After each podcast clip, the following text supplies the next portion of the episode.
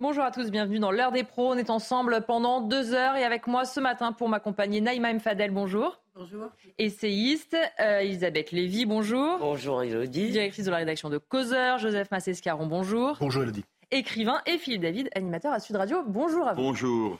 Au sommaire de l'émission, on parlera d'abord de Nice et Marseille. Nice parce que les habitants d'un immeuble HLM sont à bout depuis quelques années. Un gang de dealers fait la loi. Insultes, intimidations sont leur quotidien. Ils ont d'ailleurs créé un collectif pour dénoncer ces agissements. Et puis on parlera aussi de Marseille et de la calanque de Sormiou, l'une des préférées des touristes proches de la cité phocéenne. Elle est victime d'une série de vandalismes et d'agressions. On fera le point sur place. Autre sujet, on évoquera bien sûr le livre de l'ancien président Nicolas Sarkozy, un livre qui va sortir mardi prochain.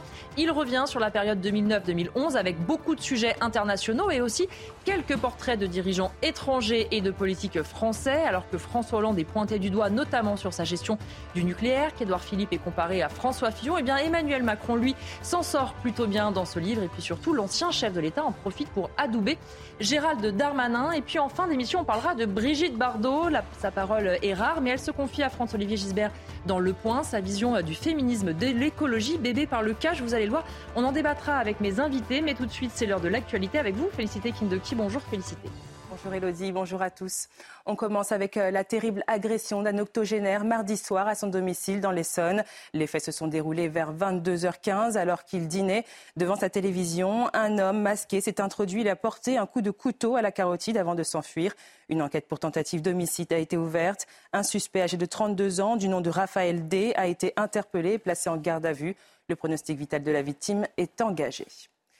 Sept départements sont placés en vigilance orange canicule ce jeudi. Les départements de la Loire et de la Haute-Loire ont été ajoutés aux cinq autres déjà concernés depuis mercredi, à savoir l'Ain, l'Isère, le Rhône, la Savoie et la Haute-Savoie.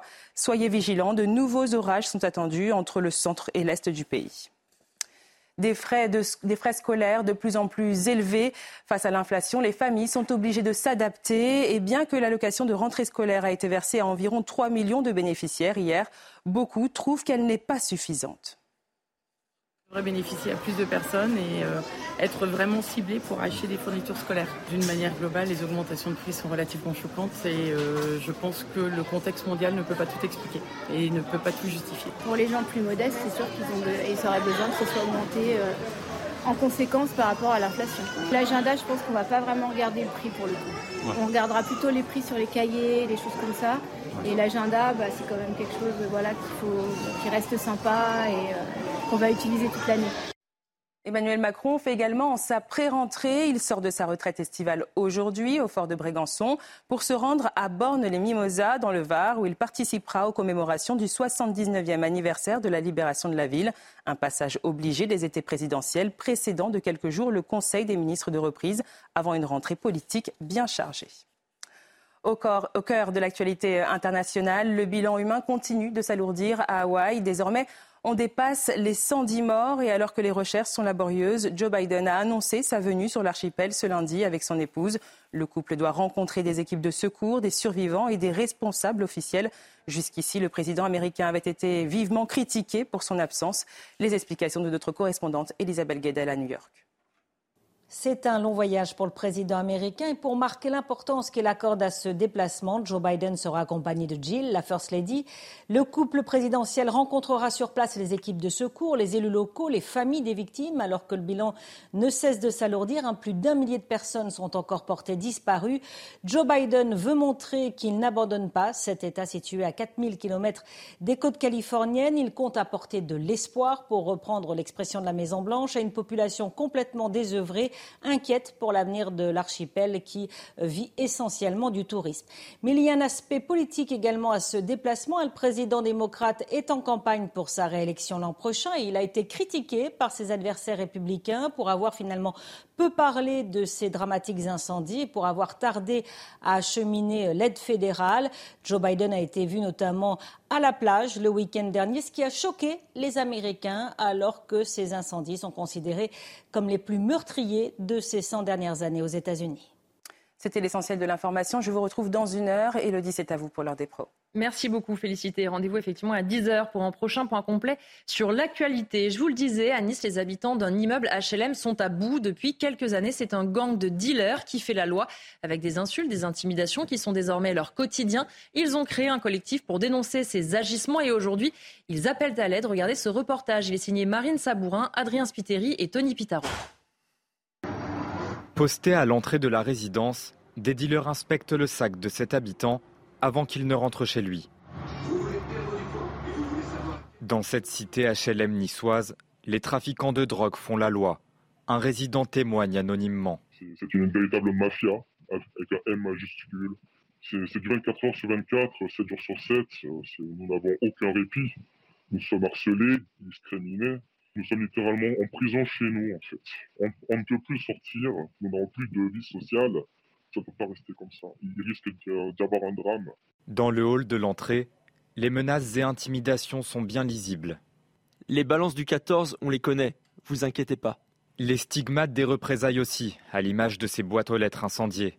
Les tags vont même plus loin, avec des propos ouvertement antisémites. Hitler the best, le seul qui a tout compris.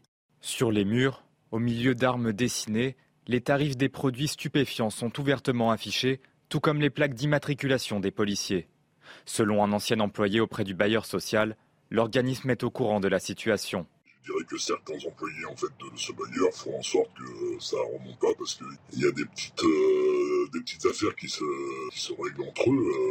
Euh, quand nous on faisait euh, des actions, ben, de l'autre côté, ça bloquait, c'est-à-dire que ça montait pas plus haut on, nous disait, ben, on essayait de nous changer notre façon d'agir. Contacté par message, le bailleur social n'a pour l'heure pas donné de réponse. Naïma Fadel, on entend cet euh, habitant qui témoigne euh, anonymement, on a dû changer sa voix, il ne veut pas qu'on montre son visage, on comprend, il dit on est en prison chez nous. C'est vrai à Nice, mais c'est vrai de beaucoup euh, de quartiers qui sont gangrénés par le trafic de drogue, où les habitants qui veulent vivre tranquillement sont aussi les premières victimes de ce qui se passe. Bah, écoutez, pratiquement la majorité des quartiers aujourd'hui qui sont en QPV, ce qu'on appelle quartiers prioritaires, qui font l'objet du dispositif politique de la ville, vivent cette euh, actualité. Moi-même, j'étais délégué du préfet et effectivement, c'est comme ça que ça, vit dans les quartiers. Parce qu'aujourd'hui, quand je parlais souvent euh, sur vos plateaux de zones de non-droit, il y a une réalité. C'est-à-dire que la police, elle n'arrive à, rentrer qu'après avoir été euh, a eu fait l'objet de jets de pierre. et puis on voit qu'ils ont installé un nouvel ordre. C'est eux qui fouillent les habitants qui rentrent chez eux, etc. J'ai dernièrement, il y a un mois environ, une infirmière qui a été pour voir un patient et qui a dû euh, montrer euh, son, sac, euh, son sac pour bien dire qu'elle était réellement infirmière. Mais c'est la réalité de nos quartiers. Aujourd'hui, la, vie des, des, habitants des quartiers populaires, c'est eux qui sont les premiers impactés par les différentes nuisances. La tranquillité dont on devrait avoir tous le droit, elle n'est pas une réalité dans les quartiers, parce que c'est là où vivent les habitants qui, qui subissent les rodéos, l'insécurité, les deals, qui ont aussi des enfants, des enfants parfois de 9-10 ans qui sont enrôlés dans les euh, différents trafics et qui même aujourd'hui ne peuvent même pas laisser, comme on a connu il y a plus de, 40 ans, au bas des immeubles leurs enfants jouer euh, hum. euh, au, vélo, etc. Donc cette réalité, il faut la prendre d'une manière comme ce qu'a fait le Danemark. D'ailleurs, écoutez, pourquoi le Danemark a réagi comme ça?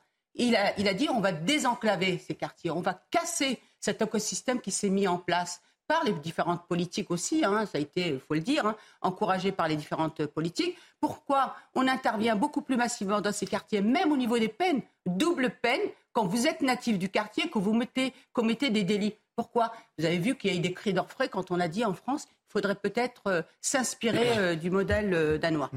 Elisabeth. alors d'abord, moi, ce qui me frappe, si vous voulez, c'est, pardon, Elodie, je suis souvent sur ces plateaux, j'ai l'impression que je mélange tous ces sujets tellement ils sont identiques. C'est-à-dire. Oui, on a parlé de Marseille hier ensemble, c'est effectivement euh, exactement le même sujet. Et puis, euh, on a parlé d'autres. Enfin, c'est souvent Marseille, c'est souvent. Et on va en parler d'ailleurs après. Ça, ça existe y compris dans des petites villes. Oui. Et si vous voulez, c'est ce qui est désespérant, si vous voulez, c'est que jour après jour, on répète la même chose, des propos tout à fait de bon sens, Naïma Fadel. Alors, euh, la première chose, qui me frappe, c'est l'impuissance de l'État, comme on parlera de la Corse tout à l'heure, on pourra faire la comparaison, c'est-à-dire une impuissance qui n'est pas, euh, si vous voulez, c'est, c'est pas une fatalité. Cette impuissance, elle est quand même liée, si vous voulez, à notre euh, comportement collectif. C'est-à-dire que face à la force exercée par des dealers, euh, nous, eh bien, on emploie le droit, la gentillesse, le câlinage, et ça ne marche pas. C'est-à-dire qu'à aucun moment,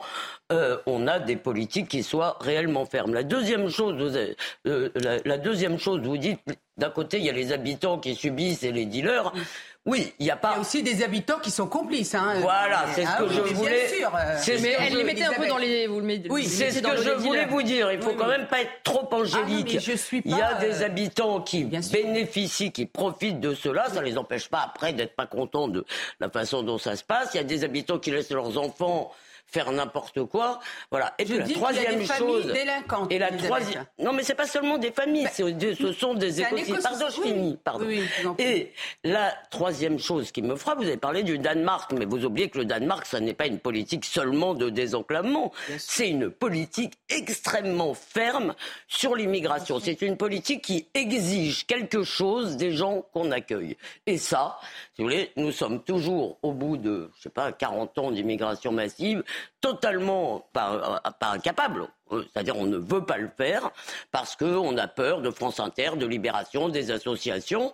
Donc, au lieu d'exiger quelque chose des gens que nous accueillons en leur disant ici c'est comme ça et sinon c'est la porte, eh bien c'est reparti. On nous traite de fascistes dès qu'on le dit. On traite de fachos les gens qui veulent arrêter les flux migratoires parce que le premier pilier de la politique danoise c'est l'arrêt des flux, migratoires. Le désenclavement c'est pour ceux qui sont là. Mais c'est aussi arrêter les flux. Tant que vous n'arrêtez pas les flux, si vous voulez, vous n'arriverez pas à régler le problème. Joseph Massescaron. Oui, je voudrais revenir sur Nice que je connais bien et qu'Elisabeth connaît bien aussi, puisqu'elle s'y rend souvent. Euh, parce que je voudrais faire juste un, focus sur ce point, puisqu'on a parlé, le mot a été prononcé, qui est le mot d'impuissance. Euh, il y a une association, vous en avez parlé, qui s'appelle Mercantour. Ça ne peut pas être plus simple. Hein. Cette association, elle existe depuis 2019. 2019. Donc elle, elle ne date pas d'hier. Donc depuis 2019, ils alertent sur la situation absolument intenable qui est vraiment euh, euh, totalement privatif de liberté. C'est-à-dire qu'on a des citoyens en France qui sont privés totalement de liberté, de va et de va de vient. Voilà. Bon, cette association, cette, euh, cette tour Mercantour, elle est gérée, pardonnez-moi, elle est gérée par Côte d'Azur Habitat à Nice. Donc c'est intéressant. Pourquoi c'est intéressant? Parce que Côte d'Azur Habitat, HLM, le président de Côte d'Azur Habitat n'est autre que le premier adjoint à la sécurité de M. Christian Estrosi, premier adjoint à la sécurité. Voilà.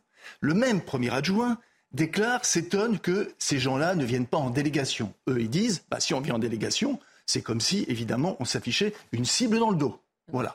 Donc, j'ai de la peine à croire que le premier adjoint à la sécurité, qui est président de cette association qui gère le HLM, ne soit pas au courant de ce qui existe à la Tour Mercantour. C'est pas la Tour Mercantour, hein. C'est la tour infernale. Donc, la tour infernale, de cette tour infernale depuis 2019. Donc, oui, bien sûr, et c'est tout à fait légitime, les interventions qui sont des interventions globales qui ont été faites de part et d'autre. Je voudrais juste faire un focus sur Nice. Nice qu'on nous présente, qu'on nous a présenté, M. Christian Estrosi, comme un paragon de sécurité. Seulement, le problème de seulement, seulement pardonnez-moi, mais le problème de Nice. 71 caméras pour 10 000 habitants. Voilà. le problème, bien sûr, des caméras. Mais comme on a pris le soin à Nice d'écarter tout ce qui faisait dans un certain nombre de quartiers, tout ce qui pouvait faire, entre guillemets, tout ce qui pouvait déplaire à la promenade des Anglais, le Nice historique, le vieux port, on les a soigneusement écartés. Avec l'idée, totalement euh, absurde, que évidemment, euh, il n'allait pas se passer ce qui se passe, c'est-à-dire qu'une partie de la population, elle est prise en otage et elle n'est pas euh, soutenue par les autorités. Donc, ce qui est intéressant, c'est de voir, c'est de voir la traçabilité justement de ce Côte d'Azur d'habitat. Voilà. Je vous voyais euh, acquiescer quand Joseph Massescaron justement expliquait on a déplacé en fait le problème. Mais c'est pas un problème uniquement niçois. Je connais je connais bien ah Nice également, parce que à Nice, c'est à l'Ariane et à la Trinité, pour citer, enfin la Trinité, c'est une ville à côté de Nice, et l'Ariane, des quartiers difficiles, théoriquement. À Toulouse, on a fait la même chose au Mirail et aux Isards, hein, et la Faourette en Palo, etc. Quand vous voyez dans cette cité les tarifs de la drogue affichés, mais dans la cité des Isards à Toulouse, il y a 6 ans ou 7 ans, ça avait fait scandale. La dépêche avait sorti des photos, ils avaient dû envoyer des, des paparazzi avec téléobjectifs, ils avaient mis des grands panneaux devant les immeubles 3, euh, 5 euh, grammes de shit, 10% euh, de remise, 50 grammes de shit, 30% de remise. Un peu comme quand vous allez au supermarché, deux tubes de dentifrice achetés, le troisième à moins 50%.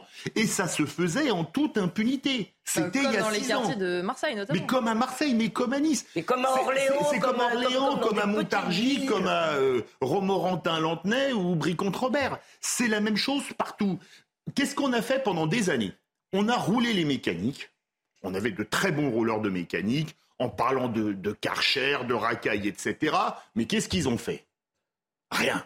Rien. Si, ils ont roulé les mécaniques. Mais c'est pas en roulant des mécaniques qu'on agit. Je vais vous prendre un exemple. Moi, j'en parlais avec des syndicats de policiers. Ils me disaient, si on veut faire tomber les caïds de la drogue, c'est très simple, faut qu'on nous laisse faire. Les syndicats de policiers qui me l'ont dit, évidemment en off, faut qu'on nous laisse faire avec le fisc. Parce qu'avec les niveaux de vie, etc., on peut les faire tomber. Mais pourquoi est-ce qu'on ne veut pas les faire tomber? Pour acheter la paix sociale. Bien sûr. D'ailleurs, vous avez vu quand les le émeutes se sont est trop arrêtées. occupé à traquer le... Oui, celui qui a oublié de déclarer Voilà. euh, tro- euh, deux droits d'auteur parce qu'il avait, il a vendu 10, années, euh, 10 bouquins qui, qui étaient sortis il y a 5 ans. Il a oublié de les mettre. Là, le fisc vous tombera dessus, il n'y a pas de problème. Hein, même si c'est pour 100 euros. Ils vous diront, ils vous feront un redressement de 150, mais c'est pas grave. Euh, et, et à ce niveau-là, on, on est quand même chez les fous. Désolé de parler crûment, parce que la situation empire depuis des années. Comme disait Chirac, la maison brûle et nous la regardons brûler. Mais là, c'est pas Chirac, pour qui l'environnement, était un expert dans ce domaine. mais là, c'était- hein. C'était pas sur c'était pas dans ce domaine qu'il parlait. Pour pour conclure, quand vous voyez qu'aujourd'hui ce sont les voyous qui contrôlent les sacs, parler de l'infirmière, des gens pour rentrer. Je me demande, dans la rhétorique, le, le- le- le droit des voyous, où ça commence le pire. refus d'obtempérer Il faut même dire, parce qu'ils raccompagnent, ils accompagnent jusqu'au domicile, jusqu'à la porte du domicile. Et encore, on va leur dire merci parce qu'ils laissent l'infirmière entrer. Oui, terminer et sur il faut ce même peut-être les payer pour vous accompagner aussi. On va parler maintenant, je vous le disais aussi dans le sommaire, d'une des calanques préférées des vacanciers non loin de Marseille, Sormiou et ses eaux turquoises. Eh bien ça, c'est pour le paysage de carte postale parce que cette année, elle est victime d'une série de vandalismes et d'agressions. Les cabanonniers, ces habitants des calanques, sont exaspérés. Reportage de Thibaut Marcheteau et Sarah Varny. Un décor de carte postale et des eaux turquoises. Mais ces coins de paradis marseillais sont également touchés par l'incivilité. La calanque de Sormiou fait face à une recrudescence d'actes de vandalisme sans raison apparente. Les cabanonniers ont découvert sept de leurs bateaux semi-rigides lacérés. Voilà, oui, les bateaux dégradés, euh, quand même. Je vous, je vous fais voir voilà, l'intérieur du bateau, et ça, c'est sur, sur les cinq compartiments.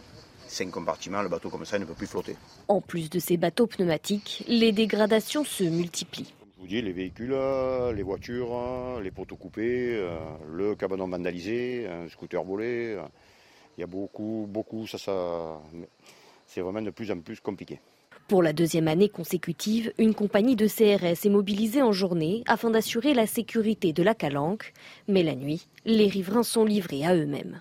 Les propriétaires et le, gestion- et le gestionnaire euh, se battent pour avoir euh, euh, une sécurité, euh, particulièrement la nuit, euh, avec euh, un camion de, surveillance pour contrôler toutes les personnes qui rentrent, ou qui, surtout qui rentrent dans la calanque. Les cabanonniers demandent plus de sécurité alors que la fréquentation de leur petit coin de paradis augmente un peu plus chaque année. Elisabeth euh, Lévy, ça vous étonne que les euh, calanques soient face à ces actes euh, Alors non, d'abord, euh, je connais bien euh, les calanques qui sont effectivement un endroit merveilleux, bien que l'eau y soit très froide. non Ici, l'eau y est très froide. Mais passons. Euh, c'est un endroit absolument euh, magique. Et je constate, parce que j'y vais assez fréquemment, que c'est souvent, alors ça dépend des heures du jour, c'est un rendez-vous de racailles, hein, il faut bien le dire, très souvent. Et par ailleurs, vous allez me dire que ça n'a aucun rapport, c'est vrai, mais je le dis quand même au passage, c'est que moi je suis à chaque fois frappé par le nombre de femmes voilées. C'est-à-dire, vous allez dans les calanques, euh, c'est vrai, hein, je veux dire, sur, dans certains endroits, c'est il n'y a plus que des femmes voilées, ce qui quand même, quand on est dans ce bel endroit, moi, ça me, ça me chagrine.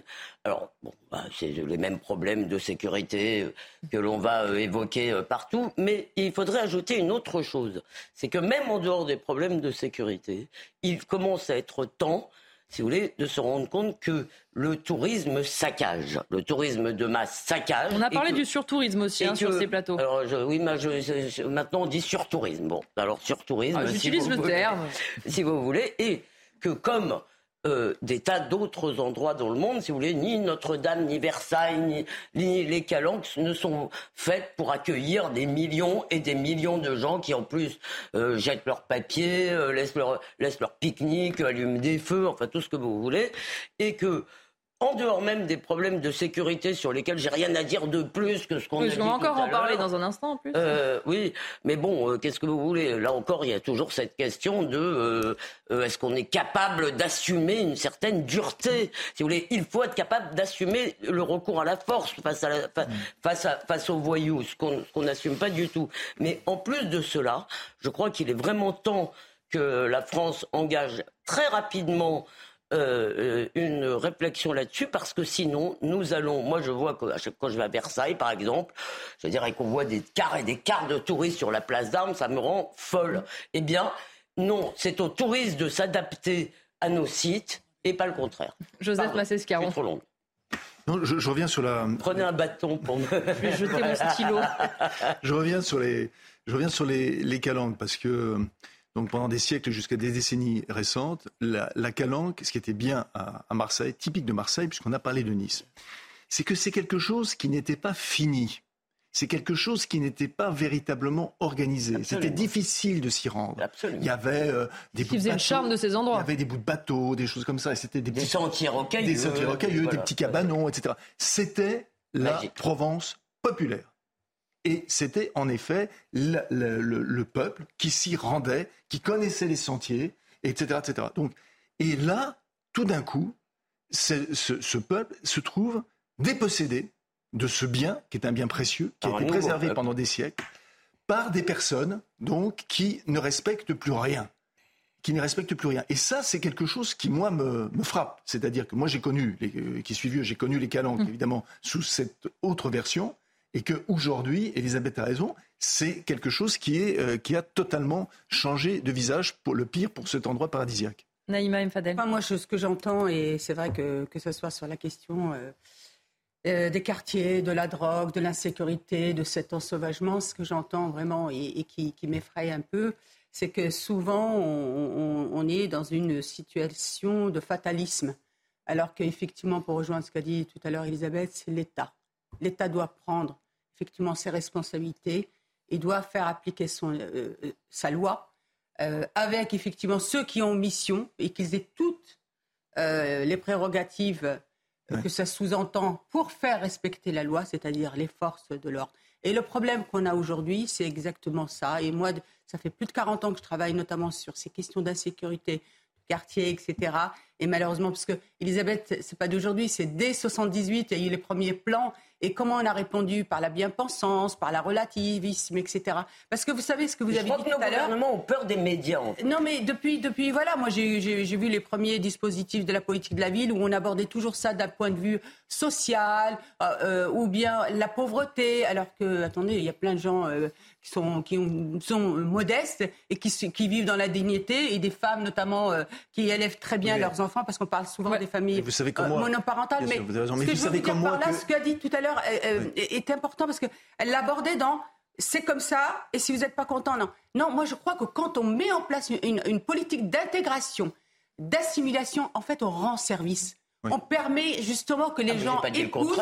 Non, non, mais je sais, mais, mais euh, vous avez dit, euh, on peut l'entendre. On va laisser parler aussi Philippe David justement sur ce sujet parce qu'il faut qu'on avance quand même. ce que je veux vous dire par là, c'est que ce que est en train de faire le Danemark tardivement aussi, hein, parce que c'est parce que justement ils ont une explosion de la délinquance, des problèmes, etc., de communautarisme, etc. Aujourd'hui, ce qu'ils font, ils rendent service. Hmm. Parce que Joseph Massescaro, rapidement, et Philippe David avant la pause. Parler de l'État, mais il y, a ceux en effet qui euh, bah, qui ont occupé des fonctions. Et la question des calanques, si je parlais de, de, de, cette, de cet endroit particulièrement populaire, ça ne les intéresse pas, vous comprenez? Ils ne sont pas visés parce qu'eux, ils sont dans le Luberon, ils ont leur piscine autour de Gordes, tous, où ils se voient, où ils sont dans l'entre-soi. Donc évidemment, les calanques, c'est le dernier de leurs problèmes. Philippe David. Ce qui est incroyable, on a beaucoup parlé de Michel Sardou ces derniers jours, dans les années 70. Naïma parlait de 1978, il y avait une chanson qui s'appelait Dans les villes de grande solitude. Il parlait de la banlieue. Aujourd'hui, l'insécurité, ça va même sur les calanques de Marseille. Alors, j'avoue que je ne connais pas les calanques, je ne suis jamais allé dans ah, les calanques, je les connais de nom évidemment. C'est magnifique. Il paraît que c'est magnifique. quand on voit les images, mais on ne peut même plus aller à la plage tranquillement. Rappelez-vous, il y a un mois et demi, sur CNews, sur ce plateau, on parlait de l'application qui avait été mise au point sur les plages de Marseille pour, pouvoir, pour que les femmes puissent prévenir la police si jamais elles étaient trop importunées. Mais jusqu'où ça va arrêter? On va mettre maintenant un policier derrière chaque baigneur et pour protéger le policier qui. Oui, parce qu'effectivement, ils demandent notamment des forces de l'ordre, y compris la nuit, mais c'est toujours la même difficulté. On appelle toujours plus aux forces de l'ordre et à un moment donné, il y a plus de moyens et plus assez d'hommes. Et puis vu le nombre qui démissionnent et qu'ils ont du mal à recruter, ça va, ça va devenir, et ça devient la quadrature du cercle. Alors ce qui m'amuse, c'est que souvent, il y a un slogan qui a fait Flores, c'était police partout, justice nulle part. Mais quand on voit ce qui se passe à Nice ou dans les calanques de Marseille, c'est tout le contraire. Quand la police est nulle part, l'injustice est partout. On va marquer une courte pause après avec mes invités. On se retrouve pour euh, l'heure des pros. Évidemment, on parlera notamment, vous allez voir, de Mantes-la-Jolie. Un homme agacé parce que le camion euh, poubelle n'allait pas assez vite a donc jugé bon de tirer sur un éboueur. On en parle juste après la pause. On va parler maintenant de cette euh, agression surréaliste qui a eu lieu euh, à Mantes-la-Jolie ce mardi. Un éboueur a été blessé par balle. Alors évidemment, ces jours ne sont pas en danger, heureusement, mais les tirs provenaient d'un automobiliste mécontent d'être bloqué par le camion poubelle qui collectait tout simplement les déchets. D'abord, on revient sur les faits avec Maxime Leguet. Une altercation banale qui a bien failli tourner au drame. C'est dans cette rue de Mantes-la-Jolie, au petit matin ce mardi, que se sont déroulés les faits. Alors qu'une équipe de trois éboueurs ramasse les poubelles dans la rue Émile Réaubourg, un automobiliste immobilisé derrière le camion Benz s'en prend verbalement à l'un d'entre eux. Furieux et impatient, il se munit d'un pistolet grenaille et fait feu sur l'un des agents de collecte de déchets, le blessant légèrement au niveau du crâne. Pour l'adjointe au maire de Mantes-la-Jolie, c'est l'incompréhension qui prédomine. Ce sont des gens qui ont un travail difficile, euh, dont on a besoin, que tout le monde euh, sollicite en permanence. Donc euh, c'est d'autant plus incompréhensible. Parce que ça prend quand même pas un temps fou que d'être derrière ce type de véhicule. Prise en charge à l'hôpital, la victime s'est vue prescrire quelques jours d'interruption temporaire de travail. Le suspect, lui, défavorablement connu des services de police, a été placé en garde à vue. Une enquête a été ouverte et confiée au commissariat de Mantes-la-Jolie. Philippe, euh, David, on en est là. C'est-à-dire qu'on a quelqu'un qui euh, n'a pas envie d'attendre derrière un camion poubelle, derrière euh, des agents qui ne font que leur travail, et donc il sort un pistolet et il tire. Alors, Quand on n'est pas content, c'est la norme. Malheureusement, ce type de drame est déjà arrivé. Je me rappelle, il y a une trentaine d'années à Toulouse, quelqu'un qui était mécontent, c'est dans le quartier de la gare, d'une personne qui déchargeait sa voiture, avait tiré, mais pas au pistolet à grenaille au pistolet réel et la personne avait été tuée. Et évidemment, ça avait causé une grosse émotion. Il y a 30 ans, la France n'était pas aussi euh, oui, dangereuse qu'elle est aujourd'hui. Je me rappelle, c'était euh, dans le quartier entre Matabio et Jean Jaurès, de mémoire, pour les Toulousains qui connaissent. C'est vraiment le plein centre-ville. Et un pauvre homme, parce qu'il déchargeait pas assez vite sa voiture, un type s'était énervé, avait sorti euh, un pistolet ou un revolver, je ne sais plus, et, et l'avait tué. Donc c'est un terrible fait divers, mais malheureusement, quand des gens qu'on va qualifier de fragiles psychologiquement ont une arme avec eux, ça peut très mal tourner. Alors, un terrible fait divers, ça l'était peut-être il y a 30 ans. Oui, ah oui il y a 30 ans, ça avait, ça maintenant malheureusement, euh, comme à peu près tous les deux jours, on commente. Alors, un jour, c'est un éboueur, l'autre jour, c'est quelqu'un qui fait trop de bruit. Un jour, c'est un jeune. Euh, voilà. Bon, ça peut. Euh, malheureusement, euh, on n'est plus dans l'ordre du fait divers. Alors il y a la question euh, psychiatrique, il y a aussi une question générale, si vous voulez, c'est que depuis leur plus tendre enfance, les enfants de ce pays sont élevés dans l'idée qu'on leur doit quelque chose, que ne supportent pas la euh, frustration ou l'attente. ils ont d'abord des droits, on leur donne même des numéros verts pour dénoncer leurs parents bientôt. Mmh. Je veux dire, ils sont élevés dans l'idée, si vous voulez, que la frustration est intolérable, qu'on ne doit rien leur refuser. Vous vous rappelez ce titre de Barbara Lefebvre, Génération, c'est mon droit. Et donc, il y a cette intolérance si vous voulez, à toute frustration, à tout refus. Je sais pas, moi je vois ce matin, mon taxi était bloqué par un scooter qui était au milieu de la route. Vous n'avez pas tiré dessus, rassurez-moi. Je n'ai pas tiré dessus, mais évidemment ça m'a énervé. Si vous voulez, je me suis dit, mais cet imbécile se croit seul au monde, il lui suffisait. Donc il a bloqué la route. Oui, comme le camion de livraison qui nous agace. Non, le camion de livraison, il peut pas faire autrement. Là, il pourrait faire autrement. Mais justement, ce que je peux vous dire, c'est que bon, bah, je me suis dit, au pire, je risque d'arriver un peu en retard. Ça, c'est très mal. Mais effectivement, d'abord, je n'ai pas d'armes, je vous rassure. Et Merci, vous rassurez tout Voilà. Et donc, il y a cette il y a cette chose, si vous voulez, c'est que toute frustration devient une insulte. Et c'est au nom de quoi, en fait, que ces gens vont, vont tirer, ou etc. Au nom du sacro-saint respect qu'il aurait dû. Alors que c'est pas du tout, ils n'ont pas des attitudes respectables. Et par ailleurs, il y a ça, ben, il faut accepter les désagréments de la vie. C'est-à-dire, effectivement, on en connaît tout ça, être en bagnole derrière un camion poubelle. Bon. Joseph Massescaron, effectivement, c'est euh, on commente malheureusement beaucoup hein, un mauvais regard. Vous êtes en train de faire votre travail et vous avez quelqu'un qui arrive, une cigarette qu'on refuse. Malheureusement, c'est aussi souvent pour des banalités. Des banalités. Oui, oui. Je, vous avez raison de prendre l'exemple du mauvais regard parce que ça, arrive souvent. Hein, on ne sait même pas ce que veut dire un mauvais regard en réalité. Un mauvais regard. Parfois, un mauvais regard, c'est simplement regarder une personne. Alors moi, qui regarde beaucoup les personnes quand je marche dans la rue, je ne je vous raconte pas. Donc regardez simplement quand même faire un mauvais regard. Non, non, mais non, c'est simplement regarder, c'est simplement regarder les personnes. Je suis tout à fait d'accord avec ce que viennent dire Philippe et Elisabeth. Bien sûr, je vais ajouter deux choses. Je pense que la, la, période, euh, la dernière période qu'on a vécue de, de pandémie, de frustration, de confinement n'a pas arrangé les choses. Et c'est, et, c'est, de mon point de vue d'ailleurs, euh, complètement fou de, de, penser qu'on peut passer à une autre séquence et qu'il n'y a pas des, des, conséquences telluriques et qui ressurgissent en permanence. C'est le premier point. Et le deuxième point, c'est, je suis aussi frappé par le fait qu'aujourd'hui, puisque vous parliez de mauvais regard, il n'y a plus de langage commun. C'est-à-dire, vous, vous, n'arrivez plus à avoir une discussion, je veux dire même une engueulade, pardon, parce que tout de suite, ça, va beaucoup plus loin et vous, vous n'allez même pas dans l'engueulade. Tout de suite, vous avez recours, bien sûr, à la force. Donc aujourd'hui, c'est un problème, puisqu'on parle de, en long, en large et en travers, c'est une tarte à la crème de vivre ensemble. Aujourd'hui, il n'existe plus réellement en France de langage commun.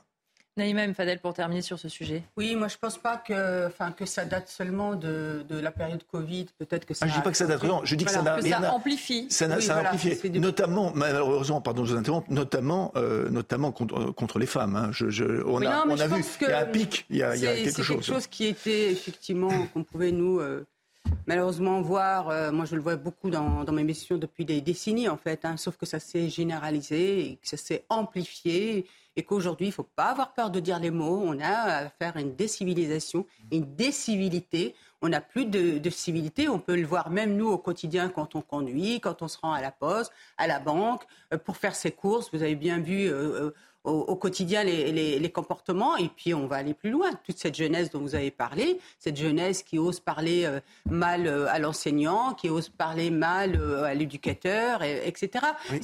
je vais peut-être vous choquer, mais vous avez aussi des... Pardonnez-moi, vous avez aussi des vieux qui parlent mal. Pardonnez-moi, vous avez aussi des personnes âgées qui s'expriment mal. Vous avez aussi des personnes âgées. Il n'y a, pas, a, pas, que des jeunes. Sauf qu'aujourd'hui... Ce, mauvais exemple, ce mauvais exemple, quand même, ruisselle jusqu'en bas. Non, mais alors là, moi, je suis pas trop d'accord avec vous. Moi, ce que je remarque, ah bah. c'est que beaucoup plus, c'est les jeunes et les jeunes majeurs. Malheureusement, ah aujourd'hui, on voit bien qu'il y a un déficit éducatif et qu'aujourd'hui, dans notre pays, on ne va pas se pencher sur cette problématique, encore une fois, de mettre au centre la problématique parentale. Ça rejoint aussi la délinquance des mineurs la violence des mineurs dont le docteur Maurice Berger en parle. On a des enfants criminels à 13 ans et qui n'ont aucun état d'âme par rapport à ça. Donc il faut se pencher sur cette question encore une fois, pas dans, un, dans une posture de camp contre camp, mais, mais pour tout simplement de vouloir soigner la société et je dirais même dans le cadre de la, du, du, vivre ensemble, parce que ce que ça dit aussi, ça veut dire qu'on va s'armer finalement à un moment euh, en ayant crainte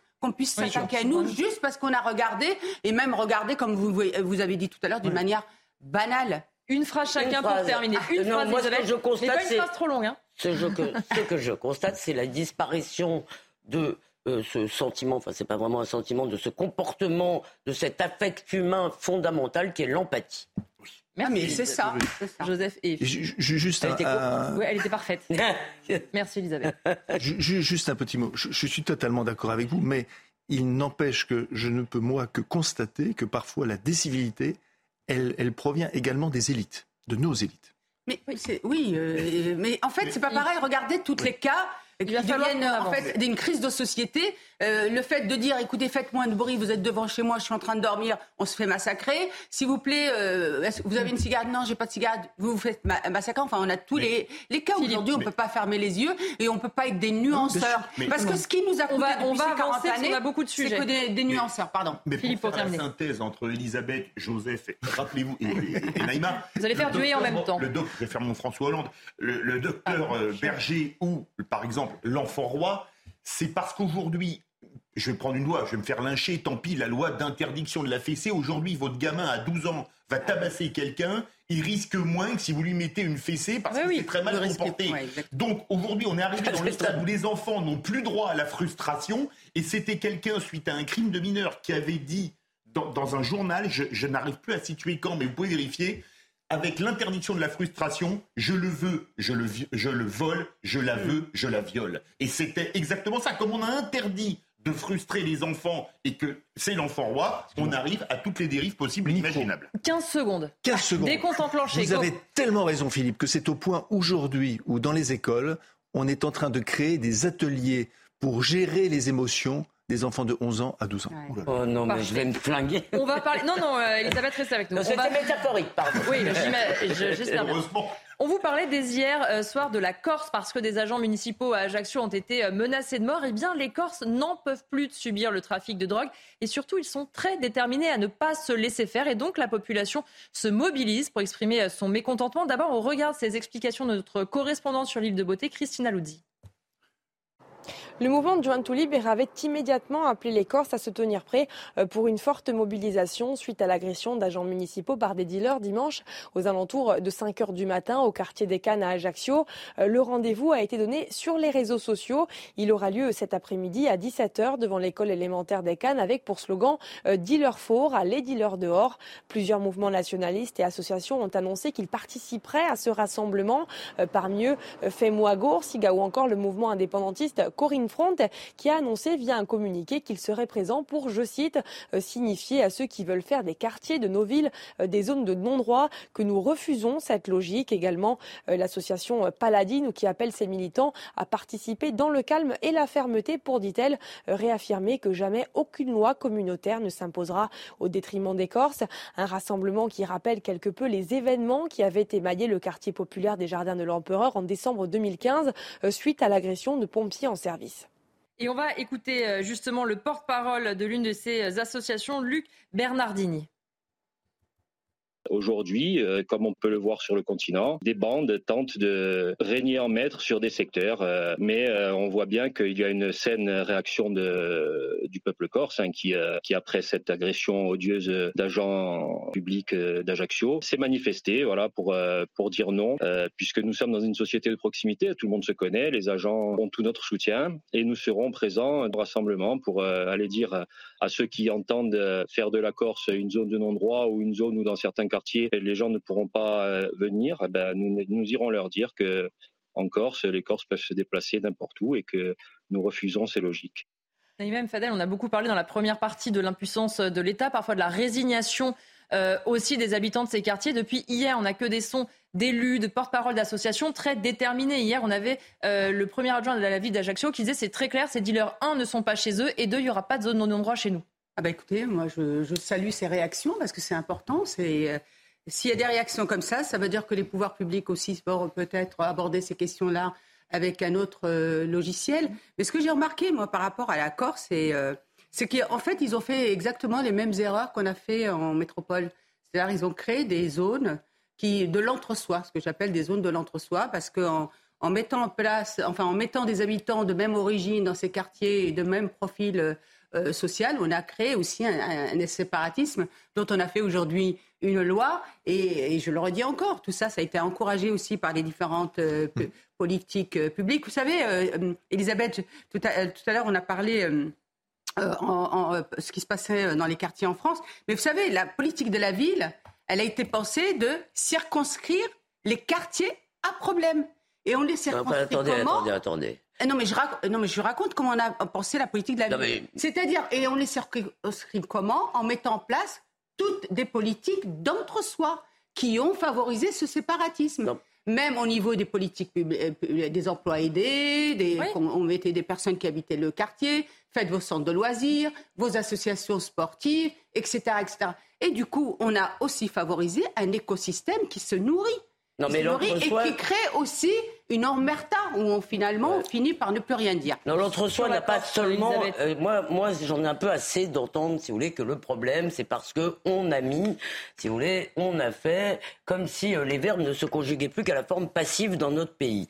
Parce que il y a aussi une chose qui s'est passée, Christophe Guilluy l'explique très bien, si vous voulez, c'est que beaucoup de gens ont fui les quartiers tout simplement parce qu'ils en avaient marre de vivre dans un environnement. Pardon, je finis, Neyman. De plus revient vraiment sur la de plus en plus islamisé. Donc, si vous voulez, c'est pas une question simple. Non mais, pardon, excusez-moi Naïma, je vous écoute, alors soyez gentil. Terminé, et on reviendra à la Corse. Merci. Donc, je reviens à la Corse. Euh, euh, la Corse, on l'a dit hier avec euh, Geoffroy Lejeune, si vous voulez, il y a en Corse des sortes de défense identitaire qui parfois une unité qui existe, qui est une espèce de les Corses ne veulent pas qu'on euh, ils veulent pas, si vous voulez, ni être envahis par d'autres cultures trop euh, comment dire, trop euh, impérieuse ou impériale, euh, ils, ils, sont plutôt accueillants. Hein. Il y a des juifs, il y a des arabes, il y a des, toutes sortes de gens en Corse. Comme l'a rappelé hier, je ne sais plus qui, ça a été le département qui a été euh, nommé. C'est Georges Fenech qui disait ça. Entre les justes. Hum.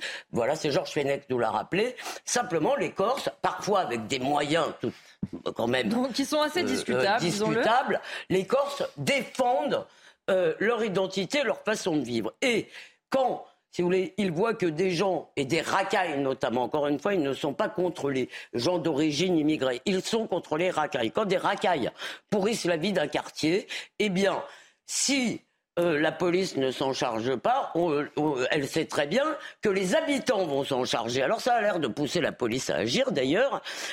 et je me dis à un moment, si vous voulez, que, alors encore une fois, pas avec des moyens violents, avec ce qu'on appelait les soirées but à gaz, etc., mais je me dis que peut-être, si vous voulez, si on avait en nous cette volonté farouche de défendre nos mœurs, notre mode de vie, en disant que tous ceux qui veulent y adhérer, tous ceux qui veulent adhérer à notre culture sont les bienvenus, mais que les autres ne le sont pas, eh bien peut-être qu'on ne serait pas dans cette situation. Je vous fais réagir, mais je voudrais qu'on écoute euh, le président d'une autre association, l'association Palatino. Il s'appelle Nicolas Battini vous allez l'entendre comme son collègue, il est très déterminé à chaque fois, le peuple, les Corses, dans leur profondeur euh, de leur corps social, ont répondu. Qu'encore, ce ne sont pas les dealers qui assurent la paix, c'est le peuple lui-même. Il faut saluer hein, cette, euh, cette manifestation qui est une démarche populaire euh, annoncée sur les réseaux sociaux. Alors, nous n'en sommes pas les, les, initiateurs. néanmoins, nous, nous, nous rallions très volontiers à cet appel et entendons participer activement afin, en effet, d'apporter notre force à cette volonté générale et globale qu'ont les Corses de ne pas les laisser s'enraciner euh, sur la terre de leurs ancêtres ce genre de pratique. Philippe David, il y a une phrase qui est intéressante dans ce qu'il a dit, c'est notamment ce ne sont pas les dealers qui vont assurer la paix, ce sont les habitants. Ça, ça veut dire qu'il y a tellement d'absence d'autorité de l'État que risque d'arriver, ce qui risque toujours d'arriver dans ces cas-là, les gens vont se protéger eux-mêmes. Ça, c'est une oui, tragédie. Parce qu'on voit l'exaspération quand même sur place. Hein. Mais, je veux dire, moi, la Corse, j'y suis allé en vacances il y a pile six ans.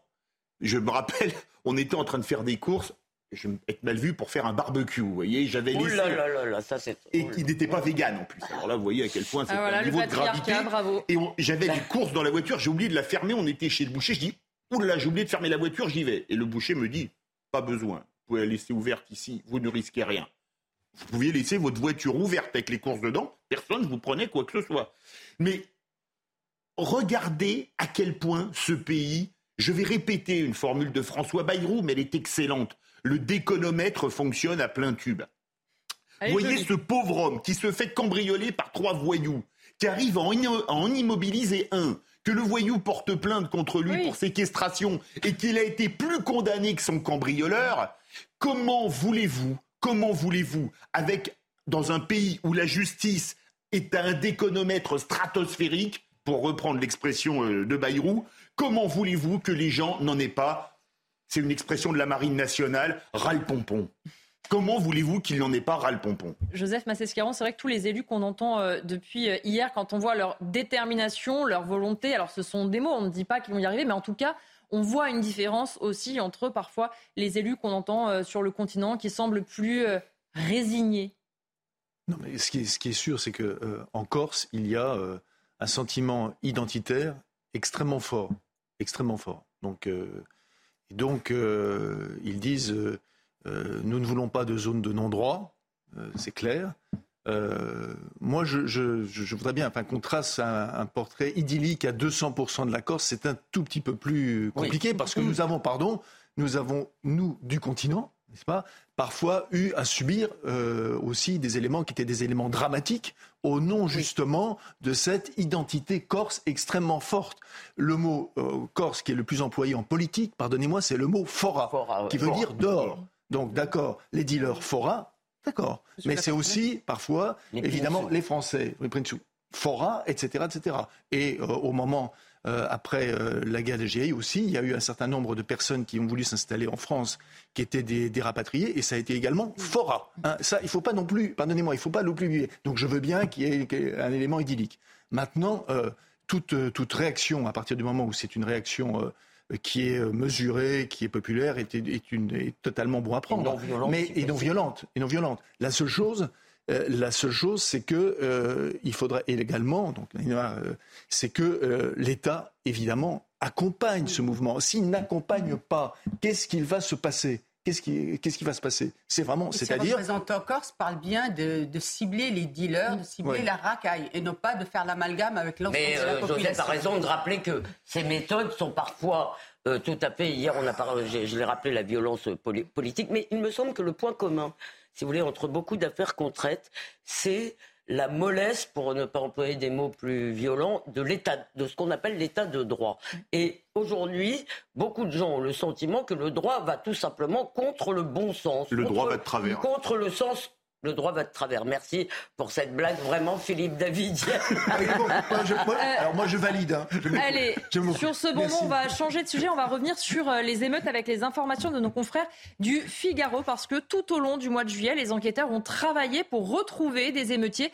Ils ont retrouvé le mois dernier 314 délinquants qui avaient échappé aux arrestations pendant les nuits de violence. On est maintenant à 3800 interpellations commises en temps réel et en flagrant délit sur l'ensemble du territoire. On voit aussi euh, la direction générale de la police nationale qui dit au Figaro si le temps judiciaire est parfois considéré comme plus long, il faut bien constater que la mobilisation des services d'enquête a joué un rôle à la fois dans la dissuasion au moment des violences urbaines et dans la dissuasion à plus long terme avec des interpellations et des incarcérations décidées par les tribunaux qui ont pu poursuivre sur la base d'investigations. Elisabeth Lévy, on dit souvent que la justice ne fonctionne pas. Là, on peut dire que sur les émeutes, avec aussi la pression de Gérald Darmanin, on voit qu'ils n'ont rien lâché. L'article du Figaro, d'ailleurs, je vous invite euh, à le lire, extrêmement précis. Les enquêtes, les perquisitions, ils ont été prendre les relevés d'empreintes sur les briquets. On était plus habitués à ça. chose à dire, quand on veut, on peut. Alors, apparemment, quand on veut, on peut. Alors, attention, alors je ne sais pas si Pierre Brochant, qui est dans le Figaro, parlait de 100 à 200 000 émeutiers, émeutiers n'a pas un peu gonflé la, la, la, charger la barque, pardon.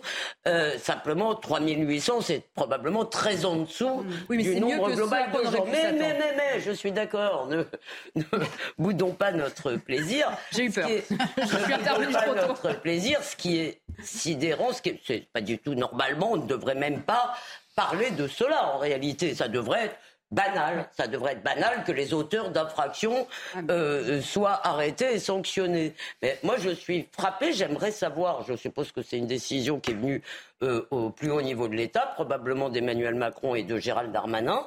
J'aimerais savoir pourquoi, si vous voulez, ces mêmes consignes qui semblent donner euh, de bons résultats ne sont pas données tout le temps. Voilà.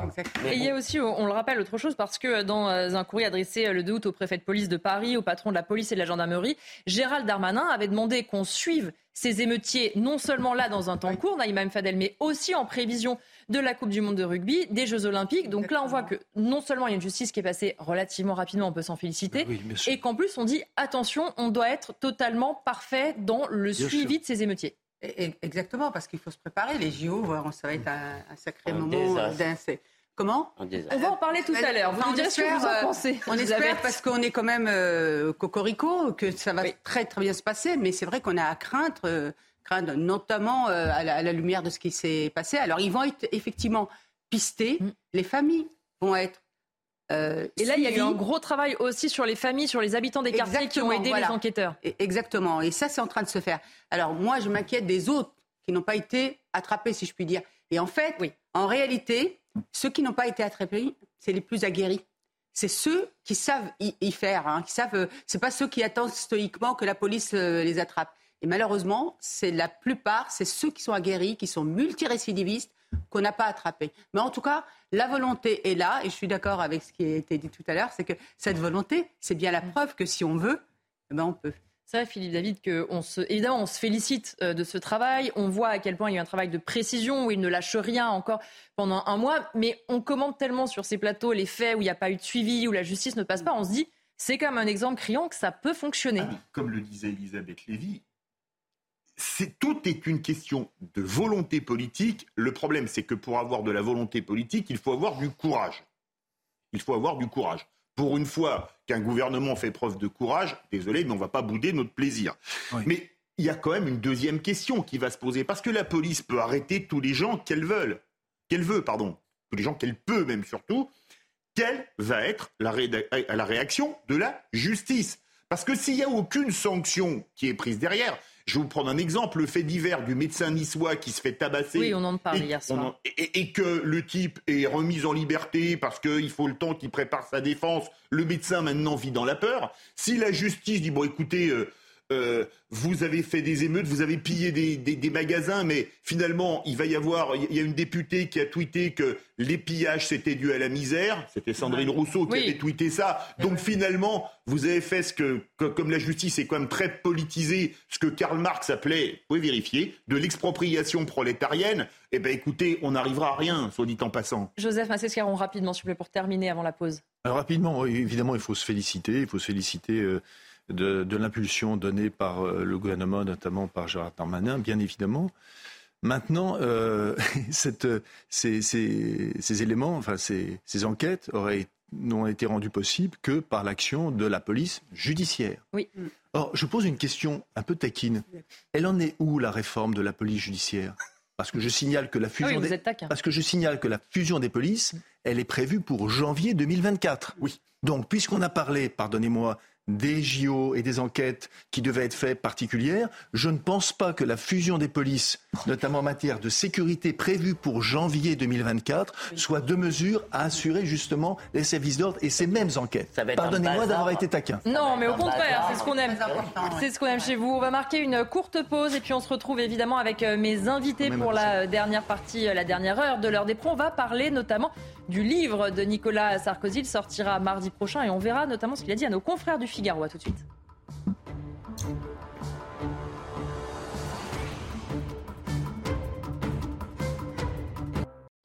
De retour pour la deuxième heure de l'heure des pros. Dans un instant, on va débattre et décrypter euh, l'interview de Nicolas Sarkozy au Figaro. Mais tout de suite, le point sur l'actualité avec vous. Félicité Kindoki. Rebonjour, félicité. Rebonjour Elodie, bonjour à tous. L'incendie d'une maison à Brive-la-Gaillarde en Corrèze fait deux morts. Les faits se sont produits cette nuit. Le corps calciné d'une nonagénaire et de son fils septuagénaire ont été retrouvés. L'incendie, dont on ignore les causes à ce stade, ne s'est pas propagé aux alentours et a pu être maîtrisé. La gestion du trafic de drogue à Marseille, prise en main par Gérald Darmanin. Face au lourd sentiment d'insécurité qui règne dans la cité phocéenne, le ministre de l'Intérieur a annoncé l'envoi de la CRS 8, une unité spécialisée dans la lutte contre les violences urbaines. Leur mission, une semaine pour mener des actions coup de poing contre le trafic de stupéfiants sur les points de deal. Depuis le début du mois, huit personnes ont été tuées par balle à Marseille. Les prix grimpent à la pompe. Dans certaines stations-service, la barre des 2 euros a été atteinte, voire même dépassée. Pour le samplon 98 E5, plus de 2 euros, soit une hausse de 10 centimes sur un mois.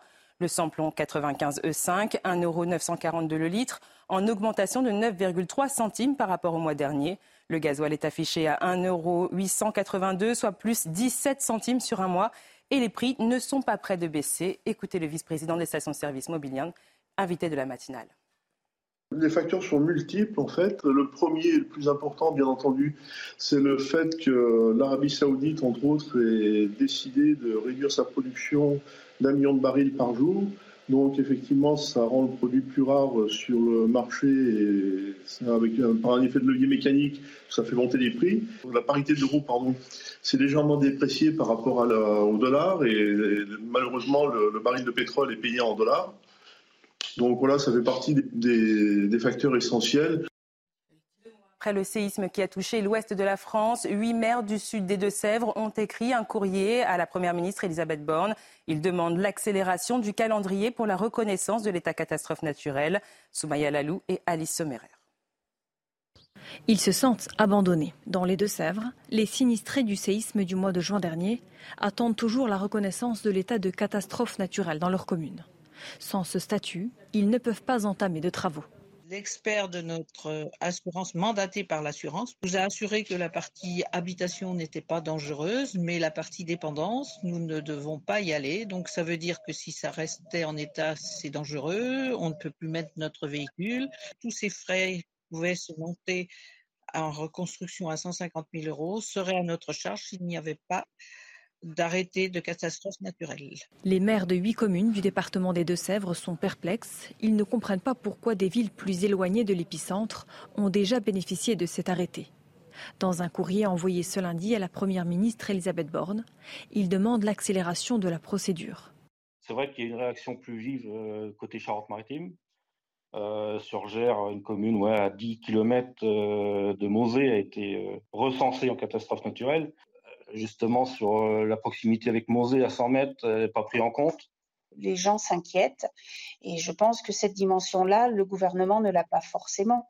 La bataille est encore longue. Après la reconnaissance de l'état de catastrophe naturelle, il y aura le temps de l'expertise, puis celui des travaux.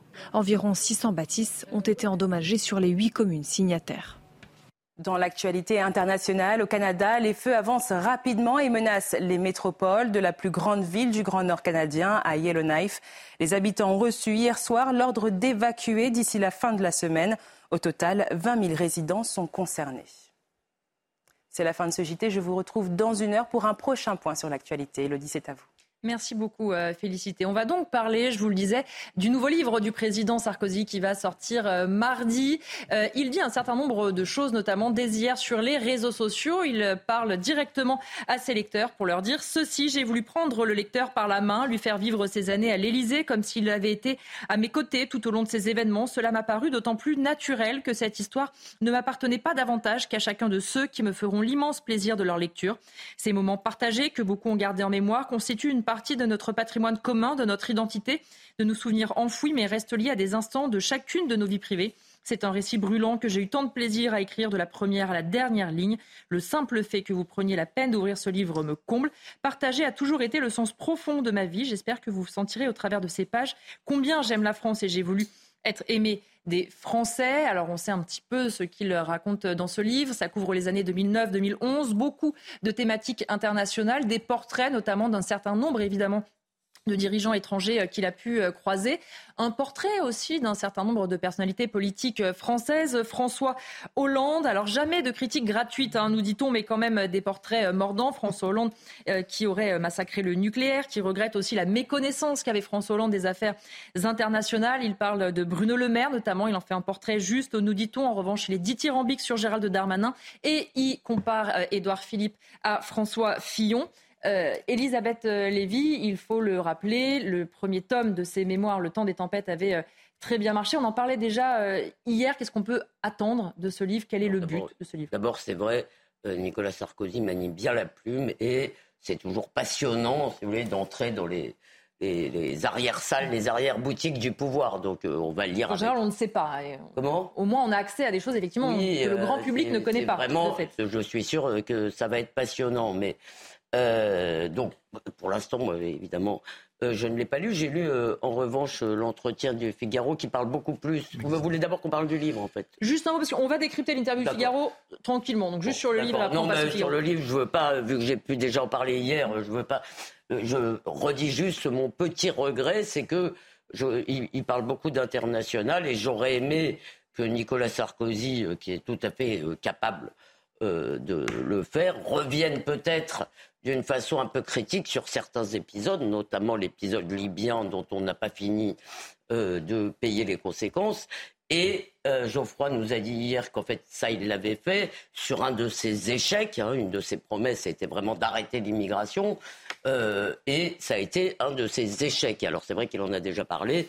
Euh, ça, ça m'intéresserait aussi. maintenant, et j'attends quand même de lire le livre pour me prononcer. Et je vous l'ai dit hier, il y a une phrase qui m'a aussi vraiment fait tilter c'est J'ai toujours voulu être aimé des Français. Et ça ça rend sympathique l'homme Sarkozy, pour lequel j'ai d'ailleurs moi de la sympathie. Euh, mais je pense qu'un homme d'État devrait se moquer éperdument d'être aimé par ses concitoyens. Euh, il serait beaucoup plus efficace. Vous parlez justement de l'interview effectivement accordée à nos confrères du Figaro. Sauf que est-il possible de ne pas chercher aussi à être aimé euh, principe même de l'homme politique. oui, c'est principe, oui, en démocratie. C'est le problème, la démocratie. Oui, bah, Alors ça, Elisabeth, c'est vraiment un autre sujet. C'est pour un autre jour. Pour moi, c'est pas un problème. Et puis aussi, euh, l'empathie, elle doit être dans les deux sens. C'est également, puisqu'on parle souvent d'empathie. Juste, on va préciser l'éditeur. Oui. Là, pardon, c'est quelqu'un qui parle, hein, Fayard. Tout à fait. Voilà puisque c'est une première, puisque jusqu'à présent il était édité par les éditions de l'Observatoire, donc c'est une, une première, c'est chez Fayard. Euh, et bien sûr, c'est toujours. Euh, euh, on va se. les personnes qui vont lire le livre, évidemment, elles vont se précipiter sur les portraits de Fillon, de, vous l'avez dit. Toujours sympathique en général. Hein. De François Bayrou. Il y, a, tellement, y a tellement à dire. Il y a tellement à dire. Et, là, justement, il peut, il, le dit lui avec une totale liberté de, de, parole et à la fois une réelle, euh, un réel bonheur de plume, hein, ce qui était le cas, c'est le cas dernièrement c'est une, une, nouvelle vocation hein, pour lui, euh, Sarkozy. L'écriture est, une, est, une, est, un, est, un, nouveau champ euh, et, il explore. Et à mon avis, euh, je pense que il va y avoir une suite de toute façon. Il, faut, bah, il manque une année de toute façon. Là, on va jusqu'à 2011. Voilà. Donc, de toute manière, il y a, on va, faut se préparer à un autre ouvrage. On va donc euh, regarder un petit peu euh, ensemble certains extraits de l'interview du président euh, Nicolas Sarkozy à nos confrères du Figaro. D'abord, il parle évidemment d'international, il est interrogé là-dessus par nos confrères et il parle notamment de Vladimir Poutine et de la guerre en Ukraine. Il dit ceci, l'intuition du président Macron était la bonne, il n'a pas hélas été au bout, notamment à cause de la pression des pays européens de l'Est. On me dit que Vladimir Poutine n'est plus celui que j'ai connu. Je n'en suis pas convaincu. J'ai eu des dizaines de conversations avec lui il n'est pas irrationnel. C'est vrai, Philippe David, que sur l'international, c'est aussi intéressant d'avoir l'avis d'un chef d'État plus libre de parler, évidemment, que ne l'est Emmanuel Macron et qui peut voir un peu comment les choses ont évolué. Lui qui le rappelle, hein, a conversé un certain nombre de fois et a rencontré un certain nombre de fois Vladimir Poutine. Oui, il l'a rencontré un certain nombre de fois puisqu'il a quand même été, pendant les cinq ans où il était au pouvoir, euh, Poutine était au pouvoir en permanence. Donc euh, il l'a côtoyé et surtout... Il l'a arrêté. Et comment? Pardon, pardon. Non, mais j'ai pas entendu. Il l'a arrêté. Il l'a arrêté, pardon. L'idée, je vois à quel point Emmanuel Macron se fait traîner dans la boue sur les réseaux sociaux, mais les réseaux sociaux, c'est pas toute la France, pour les propos qu'il a tenus sur Vladimir Poutine notamment. Mais euh, je pense qu'il tient des propos euh, assez mesurés dans ce domaine. Qui croit, qui croit qu'il faut aller à la guerre nucléaire avec la Russie? Euh, Personne.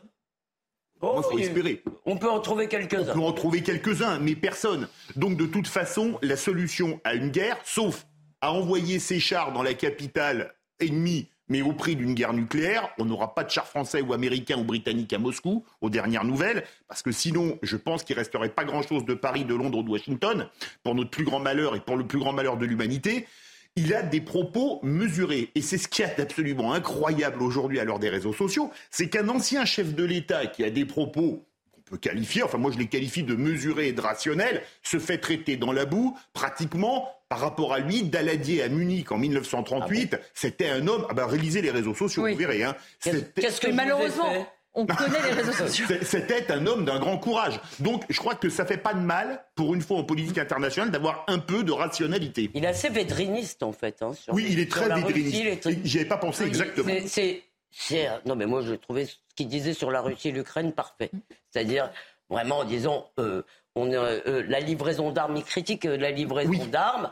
Et... Il veut reprendre un peu de hauteur, en fait, on sent, et des décisions peut-être un peu plus calme et mesuré. C'est ce qu'on appelle la réelle politique. C'est-à-dire, au lieu de euh, faire la politique de l'émotion, euh, de suivre effectivement, si vous voulez, tout, on a tous un grand cœur. On est, on Justement, ça, il en parle aussi. On aimerait tous, si vous voulez, euh, que les Ukrainiens soient libres. Mais au lieu de céder à cela, ce qui serait la passivité, il dit des choses effectivement très raisonnables. Quand il parle de la Crimée, par exemple, je pense que ça a dû faire bondir vos, ah oui, copains ah des sociaux. Mais, c'est pas des gens sous pseudo, des gens connus. Oui, je sais. Et, et, quand il parle de la Crimée, il dit bon, la Crimée, je veux dire, était russe. Euh, elle est peuplée de gens qui. Euh, c'est ce qu'il dit hein, dans le. C'est ce qu'il dit, oui, c'est ce qu'il dit, oui, tout à fait. Euh, juste parce que, je vais te laisser compléter, mais c'est ce qu'il dit. Et alors, j'en profite parce que à l'instant, Julien Bayou d'Europe Écologie Les Verts, qui a donc lu cette interview, qui a été interrogé par des confrères, explique que selon lui, Nicolas Sarkozy a été acheté par la Russie. Oh bah ça c'est fin. Alors on va pas. Il a été acheté par Médine. Voilà, on va pas décrypter trop longtemps, Julien. En fait, Nicolas Sarkozy, dès le début. Non, d'ailleurs. Il avait déjà dit. Absolument. Il fallait que ça jouait la diplomatie. et toujours sur l'international, je voulais qu'on regarde. Oui, je voulais quand même qu'on le mentionne, parce qu'évidemment, ça vient de tomber. Euh, une, une, autre euh, citation de Nicolas Sarkozy, notamment sur est-ce que l'Ukraine doit rejoindre l'Union européenne? Il dit ceci rejoindre l'Union européenne, je ne le pense pas. L'Ukraine est un trait d'union entre l'Ouest et l'Est. Il faut qu'elle le reste. On est en train de faire des promesses fallacieuses qui ne seront pas tenues. On va parler dans un instant de ce qu'il dit aussi sur la, le fait de réagir toujours sous le coup de l'émotion. Mais est-ce qu'il a justement raison là-dessus? C'est-à-dire que parce qu'il y a cette crise, on est en train de faire des promesses, on est en train de tenter de tout donner à l'Ukraine, alors qu'en fait, on n'est pas en mesure de promettre qu'on tiendra ces mêmes promesses. Il met, il met, en danger, avec raison, sur les, sur les promesses non tenues, parce qu'il n'y a rien de pire que les promesses non tenues, surtout, euh, surtout en politique, encore plus, je dirais, en politique internationale. Euh, en, plus, euh, Nicolas Sarkozy parle aussi d'expérience parce qu'il a en mémoire toutes les promesses qui ont été faites à la Turquie. Et que, heureusement, que nous n'avons pas honoré toutes les promesses faites à la Turquie. Hein, et de, même, que, l'Ukraine est un trait d'union, c'est le terme qu'il emploie très justement, entre l'Est et l'Ouest, la Turquie est un trait d'union entre l'Europe et une partie évidemment du Proche et du Moyen-Orient, entre l'Orient, pour aller, très vite. Exactement, la, situation est assez similaire. Je dis ça parce que sur les réseaux sociaux, il y a beaucoup de personnes, d'ailleurs qui, qui, sont des, des, géopoliticiens tout à fait remarquables, qui disent oui, mais euh, dans ce cas-là, euh, jamais la Pologne ne serait entrée dans l'OTAN. Sauf que la position de la Pologne et l'histoire de la Pologne même est différente par rapport à celle de l'Ukraine. C'est-à-dire que la Pologne n'est pas la matrice de la Russie comme, l'Ukraine est, la matrice de la Russie. Donc c'est quelque chose qui est, moi je, trouve euh, que l'argumentation qui est justement très assez assez subtil de, de, Sarkozy de dire qu'il y a euh, de, forme de trait d'union et de rappeler la situation de la Turquie devrait nous nous mettre en mémoire en disant attention, attention à ce qui peut Parce que si aujourd'hui la Turquie était entrée, pardonnez-moi, dans l'Europe, je pense que les mêmes qui étaient, euh, qui étaient le, plus, ardent défenseur de l'entrée diraient mais attention, mais il faut qu'elle, évidemment, il faut rentrer en Europe, vous ne pouvez pas sortir. Hein, mais pourquoi vous n'étiez pas d'accord sur la Crimée? Alors non, non, mais c'est non, c'est simplement parce que moi je considère que la, situation de la Crimée, elle est, elle est plus complexe. C'est-à-dire qu'elle n'est pas ukrainienne, elle n'est pas non plus russe, parce que l'histoire de la Crimée, elle est longue, elle est permanente. Que les premiers à l'avoir été, à l'avoir développée, c'est les Grecs, puis l'Empire byzantin, puis etc., etc. Donc c'est l'histoire de la Crimée. Et, là aussi, Nicolas Sarkozy a une réponse puisqu'il propose de nouveau, je rappelle dans l'entretien, un référendum. Et il a, il a totalement raison. Dernier point, pardonnez-moi, dernier point on a parlé de Védrine. Euh, je, pense que euh, il est, enfin, plus proche, plus généralement, de, Mitterrand.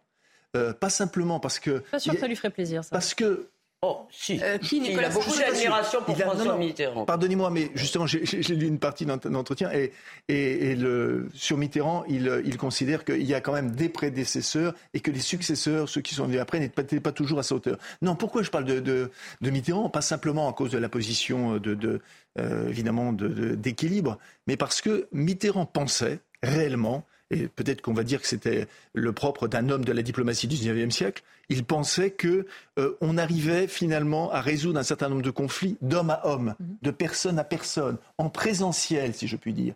Et ça, c'est quelque chose que Nicolas Sarkozy a beaucoup pratiqué. Je voudrais qu'on regarde une autre euh, citation, justement, quand euh, il explique pourquoi il ne faut pas prendre trop de décisions sous le coup de l'émotion. Il dit Le débat politique ne réagit plus que par pulsion et par réflexe face à des images qui choquent et qui effacent toute réflexion approfondie. Naïm Fadel, c'est ce qu'on dit très souvent. Euh, la loi sous le coup de l'émotion, vouloir légiférer dès qu'il se passe quelque chose, s'empêcher de réfléchir parce qu'on veut réagir vite. On sent aussi que c'est un ancien chef d'État qui a le luxe quelque part de prendre un peu plus de hauteur parce que c'est aussi ça qu'on dit souvent sur nos plateaux. Il faut peut-être faire attention à ne pas réagir systématiquement trop rapidement. Oui, parce qu'il y a beaucoup d'erreurs qui ont été faites parce que justement on a réagi sous, l'émotion et toute notre activité. Euh, nous le, révèle à chaque fois. Moi, je suis très, euh, enfin, je vais être très heureuse de lire son livre parce que c'est un grand, euh, ça reste un grand président de la République. Moi-même, sur mes missions dans le cadre de la politique de la ville, il y avait des choses qu'il a mis en place qui étaient extrêmement intéressantes parce qu'il voulait vraiment sortir de ce regard misérabiliste et notamment autour de la méritocratie à la, à la française. Mmh. Moi, je garde aussi de, par rapport à comment C'est juste sur la méritocratie. Oui, Il n'y a voilà. Pas de président et, qui, a, oui, qui autant, et, on, voit bien qu'il aurait fallu obéir à ça et plutôt à, à assigner euh, les personnes à une, euh, à une identité, euh, euh, identité, ou à une, une, résidence. Effectivement, on y gagnerait aussi.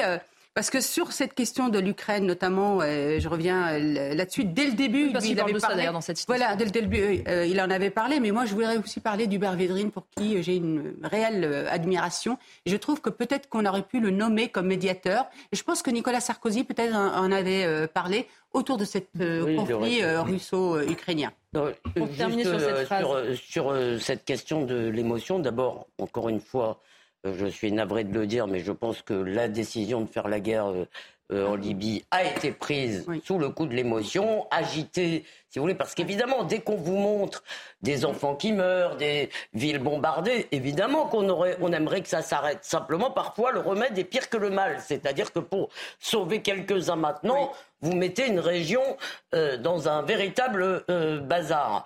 Mais je pense que cette émotion, elle est d'abord la la, première, les premiers producteurs d'émotions, ce sont les médias. Et encore une fois, moi, je suis très frappé, notamment en politique étrangère. Si vous voulez, d'ailleurs, Hubert Védrine l'avait dit, et Alain Juppé mm. aussi, sur la Bosnie. Sur la Bosnie, nous avons mené une politique complètement absurde parce que, si vous voulez, on était poussé par les ONG, par Kouchner, par tous ces gens-là. Et donc, on réfléchissait pas. Il nous fallait des méchants, des bons, ce qui est rarement le cas, même si là, la Russie, je le répète, est clairement euh, l'agresseur, évidemment. Mais il fallait, et si vous voulez, ça ne veut pas dire que les Ukrainiens sont des anges tombés du ciel et qu'ils ont raison sur tout. Merci beaucoup, euh, Elisabeth, parce que vraiment, concernant la Libye, ça restera vraiment le, un drame. Et ça a été une grosse, grosse erreur de Nicolas oui, Sarkozy. Philippe David, et on va avancer avec, avec le meilleur On va avancer, Elisabeth, et on va aller rapidement, Il n'y a pas que sur la Bosnie qu'on a fait n'importe quoi en ex-Yougoslavie, ça a été global, il y a eu le Kosovo, etc. Mais comme vous disiez que François Mitterrand avait une vision diplomatique du 19e siècle, qu'est-ce qui s'est passé? Il s'est passé exactement le redécoupage de la Yougoslavie avant le traité de Versailles, le traité de Trianon, le traité de Sèvres. C'est-à-dire que l'Allemagne a poussé à la guerre en soutenant les Croates, qui étaient leurs alliés dans les deux guerres mondiales. Et la France n'a pas, à mon avis, euh, aurait dû être beaucoup plus du côté de la Serbie, qui n'était pas le seul méchant, faut-il le rappeler, qui avait été nos alliés dans les deux conflits mondiaux. Je rappelle juste une chose. Quand on a commémoré le centenaire de la fin de la Première Guerre mondiale, on a mis le président serbe avec les inconnus des pays qui n'avaient même pas participé à la guerre. Je rappellerai que dans cette guerre, 27,5% de la population serbe était morte. On va regarder d'autres citations qui concernent une actualité plus française et plus directe. Il est notamment interrogé euh, sur euh, la crise de la police. Alors il dit d'abord que quand on met en prison quelqu'un avant jugement, c'est pour deux raisons, soit parce qu'il y a un risque qu'il fasse disparaître des preuves, soit parce qu'on craint qu'il fasse pression sur les témoins. Et il ajoute ceci ce n'est pas le cas de ce policier soupçonné de violence. Il n'est certainement pas au-dessus des lois, mais il n'est pas en dessous non plus. Mm. Son maintien en liberté ne faisait pas obstacle à la recherche de la vérité. Il explique aussi que selon lui, Gérald Darmanin a plutôt euh, bien géré euh, cette crise. De toute façon, on l'aura bien compris euh, qu'il adoube Gérald Darmanin. Joseph Massescaron, ça n'est pas étonnant de la part de Nicolas Sarkozy d'être en soutien des forces de l'ordre. Et surtout, il va un peu dans le sens de l'opinion publique, qui est de dire les policiers ne doivent pas du tout être traités différemment des Français, mais pas non plus moins bien que les délinquants qu'ils interpellent eux-mêmes. Oui, tout à fait. Je, voudrais revenir, pardon, mais ce n'est pas poser directement la question, c'est sur le soutien de Gérald Darmanin. Parce que c'était quand même extrêmement rare en politique qu'un ancien président de la République adoube une personne, justement une personne qui, de plus, euh, inscrit ses pas euh, dans, vos pas, dans vos pas et de ce que vous avez fait. Hein. C'est extrêmement rare. Il y a une sorte de générosité politique qui est, euh, qui, est, qui est assez surprenant. Quand on a été journaliste politique, on se dit, tiens, ça, c'est quelque chose qui, véritablement, sort de l'ordinaire. C'est-à-dire le fait qu'il adoube Gérald Darmanin. Et, euh, je, Par exemple, François Hollande ne l'a pas fait. François Hollande ne l'a pas Personne ne lui a demandé son avis, je crois. Non, mais ni, ni Valéry Giscard d'Estaing avec Raymond Barre, ni etc., etc., etc., Non, il y a, y, a, y a, véritablement quelque chose qui est, qui est, qui est très, euh, euh, qui détonne et qui étonne en, en, politique, et ça doit être, bien sûr, ça doit être, ça doit être souligné. Et notamment, ça doit être souligné en, en plus au moment où on dit que Gérard Darmanin est un peu moins en cours, non pas auprès d'Emmanuel Macron, mais de ce qu'on appelle. Le timing est un peu parfait. Il a donné une interview récemment, il fait sa rentrée la semaine prochaine, le soutien de Nicolas Sarkozy qui arrive, tout cela euh, semble, on sait qu'ils ont dit ensemble. J'y allais, voilà. Ça se déroule, dans comme disait Raymond Barre pour le coup, dans sa transparence de cristal. Mais, quand il dit, euh, juste un mot, j'ai le temps ou pas? Allez-y. Très vite. Quand il dit, quand il dit euh, la police et les délinquants euh, ce ah n'est bah, pas pareil. Alors, est-ce qu'on peut voir cette citation comme ça Je vous fais réagir. Juste, on la montre à nos téléspectateurs. Il faut rester très attentif à un principe élémentaire. On ne peut pas mettre sur le même plan la police et les délinquants à force de se laisser impressionner par les indignations des défenseurs professionnels des supposées victimes de la police. Il arrivera un jour où la police laissera faire car il finira par ne plus pouvoir faire son travail. Voilà, Elisabeth, pardon, c'est juste. Oh non, bah, non, mais je voulais euh, simplement dire qu'à mon avis, il résume parfaitement bien le problème. Mais j'y vois aussi quand même une petite critique en creux du président, si vous voulez, parce parce que, après tout, cette politique. Hmm. Euh, oui, qui avait dit que c'était inexcusable euh, la faute. Qui avait, qui, avait des, euh, qui s'était assis sur la présomption d'innocence de façon honteuse, à mon avis, en disant, alors qu'on ne savait rien, on ne savait pas ce qui s'était passé, inexcusable, injustifiable. Donc il avait déjà condamné le policier. Il a aussi parlé de violence policière à Brut, si je ne m'abuse. et on se rappelle que Nicolas Sarkozy a été ministre de l'Intérieur, qu'il était d'ailleurs, je crois, très aimé oui. Euh, de la police. Ah, vous le suiviez un peu à cette époque Oui, oui bien sûr, il était extrêmement. C'était un grand ministre de la, de la, de la police. bien, sûr, et, tout à fait. Et euh, je pense qu'il met quand même le, doigt là sur un problème. Euh, non, comme, honnêtement, comme analyste, c'est vrai qu'on a envie vraiment de lui. Hein. Ukraine, police et le reste certainement. Nicolas Sarkozy montre qu'en politique, il n'y a pas de place pour le en même temps. Exactement. C'est très bien résumé. Très bien résumé. Et justement, ah bah une dernière citation, et je vous fais réagir tout de suite, euh, Naïma M. Fadel, parce qu'il revient notamment sur son fameux discours de Grenoble où il avait fait le lien entre euh, délinquance et immigration. Il dit Nous avions raison contre tous ceux qui étaient dans le déni de la réalité. Je vois le même aveuglement aujourd'hui. Les Français ne le supportent plus. Quand vous parliez du et en même temps des discours pas toujours très francs, euh, Naïma M. Fadel, effectivement, Nicolas Sarkozy, et c'est assez logique, persiste et signe explique que l'aveuglement euh, d'il y a 15 euh, ans, 20 ans est toujours le même qu'aujourd'hui. Ben, exactement. Et puis, euh, c'est pas stigmatisé que de dire une réalité, parce que c'est ça qui est le pire. Hein. c'est que vous avez toujours cette chape de plomb de la bien-pensance qui vous disent non, vous stigmatisez. Stigmatiser, ils n'ont que ce mot à la bouche. Et encore une fois, ils, ne sauvent pas les personnes qui sont dans la délinquance ou qui risquent d'y installer. On le voit déjà dans nos prisons, c'est malheureux à dire, mais Farad Khosrokovar, chercheur au CNRS, en a parlé dès 2004, je, crois. il a fait un livre, L'islam dans les mmh. prisons, euh, parfois jusqu'à 70% de personnes issues de l'immigration mmh. étrangère dans les prisons. Rappelez-vous le film Le Prophète? Bah oui, aujourd'hui, vous en avez 25% d'étrangers dans les prisons. Vous avez une surreprésentation de la délinquance euh, des, mineurs isolés. Et vous avez aussi en centre d'éducation renforcé et centre d'éducation fermé, ça c'est le docteur Maurice Berger aussi.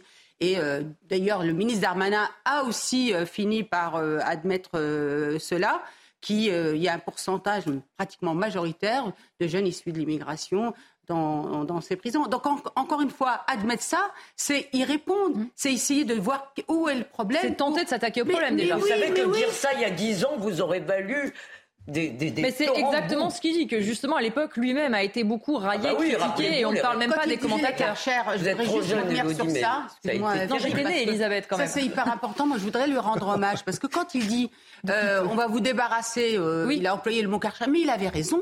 Mais c'est ce que attendait la, la population. c'est qu'il l'a pas vraiment fait. Mais non, alors attendez, mais ce que je veux dire juste sur ça, rappelez-vous, Elisabeth, rappelez-vous, vous êtes tous les deux journalistes, rappelez-vous, et vous trois d'ailleurs, ou quatre. oui, moi aussi. mais, mais en, fait, en fait, qui a réagi? C'est toujours les mêmes. Qui, les empêcheurs de parler, les coupeurs de langue, les nuanceurs qui, en fait, ont laissé cette majorité quand même qui voulait bien vivre dans, ce, euh, dans ces Les Français rien. Euh, voilà, mais qui les ont laissés en otage, pris en otage, et aujourd'hui, regardez la réalité. je vous laisse le dernier mot, Philippe David. disait Elisabeth Lévy, et je vais être bref en voyant le chronomètre, Ah, vous êtes gentil de regarder le timer. c'est des, formations professionnelles de journalistes. Oui, on me dit un vrai journaliste. Euh, il y a quand même une chose importante, comme le disait Elisabeth, dire ça il y a dix ans, ça vous valait d'être qualifié de l'extrême droite, de l'extrême droite, de l'extrême droite. Mais il y a quand même un grand, échec, un grand échec dans ce domaine sur Sarkozy. Qu'a-t-il fait justement à l'époque pour être politiquement correct après avoir tenu ses propos? C'est un ministre qui s'appelait Nicolas Sarkozy qui a supprimé la double peine. C'était en quelque part le en même temps. Je dis, je fais beaucoup de propos, il faut être le Karcher, etc. Mais je supprime la double peine pour donner des gages à la gauche. 17 secondes, Elisabeth À sa décharge, les réactions, je me rappelle au discours de Grenoble, ont été ah oui, folles. Folles, on est d'accord. On va marquer euh, une courte pause et avec mes invités, euh, on se penchera sur une interview qu'a donnée Brigitte Bardot euh, au point. Elle s'exprime sur sa vision du féminisme, elle s'exprime aussi sur sa vision de l'écologie et vous allez voir, elle n'a pas la langue dans sa poche. À tout de suite. On va donc parler de cette interview, ces confidences de Brigitte Bardot à France-Olivier Gisberg dans les colonnes du Point. Elle est interrogée sur un certain nombre de sujets et notamment sur le féminisme et la manière dont ce dernier a évolué. Elle dit ceci.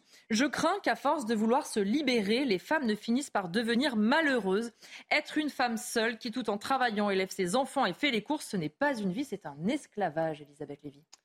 Alors, euh, vous voulez que je réagisse simplement là-dessus Oui, parce qu'on va faire étape par étape. D'accord, parce que moi, évidemment, j'attends la suite. En fait, je maintiens une sorte de suspense pour garder le téléspectateur, c'est une stratégie. bon, pour aller vite, je ne suivrai pas à fond et à 100% Brigitte Bardot sur sa critique de tout le féminisme, parce que moi, je crois que de travailler euh, et, de euh, subvenir à ses besoins et d'être autonome, c'est une dignité en soi, si vous voulez. Et je l'ai dit d'ailleurs au moment des retraites, même ça ne veut pas dire qu'il n'y a pas des travaux moins, euh, plus ou moins pénibles. Peut-être que c'est vrai qu'être caissière, c'est pas forcément marrant, mais c'est quand même mieux que de dépendre, à mon avis, euh, d'un homme ou de quelqu'un d'autre.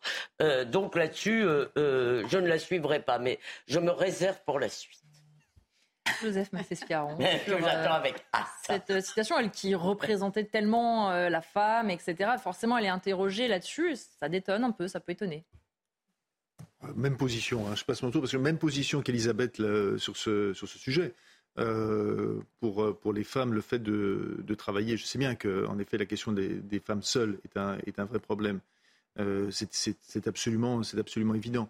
Maintenant, ne pas pouvoir, ne pas pouvoir travailler, ne pas avoir l'indépendance, c'est quelque chose qui aujourd'hui est réclamé par euh, une faction, une fraction, une faction d'ailleurs aussi, de la, de la population en France. C'est-à-dire de dire, bah, finalement, la place de la femme n'est pas dans le travail. La place de la femme, elle est au, elle est au foyer. Il y a des gens qui le euh, réclament pour tout le monde, femmes et hommes, hein, qui veulent être payés par l'État, basta. Non, non, mais, non, le droit à l'appareil. Le droit à l'appareil, c'est pas pareil. Là, là je, je, trouve, et, ça, c'est un, c'est un vrai, euh, bien sûr que c'est un, c'est un énorme problème. C'est-à-dire que c'est une, c'est une régression.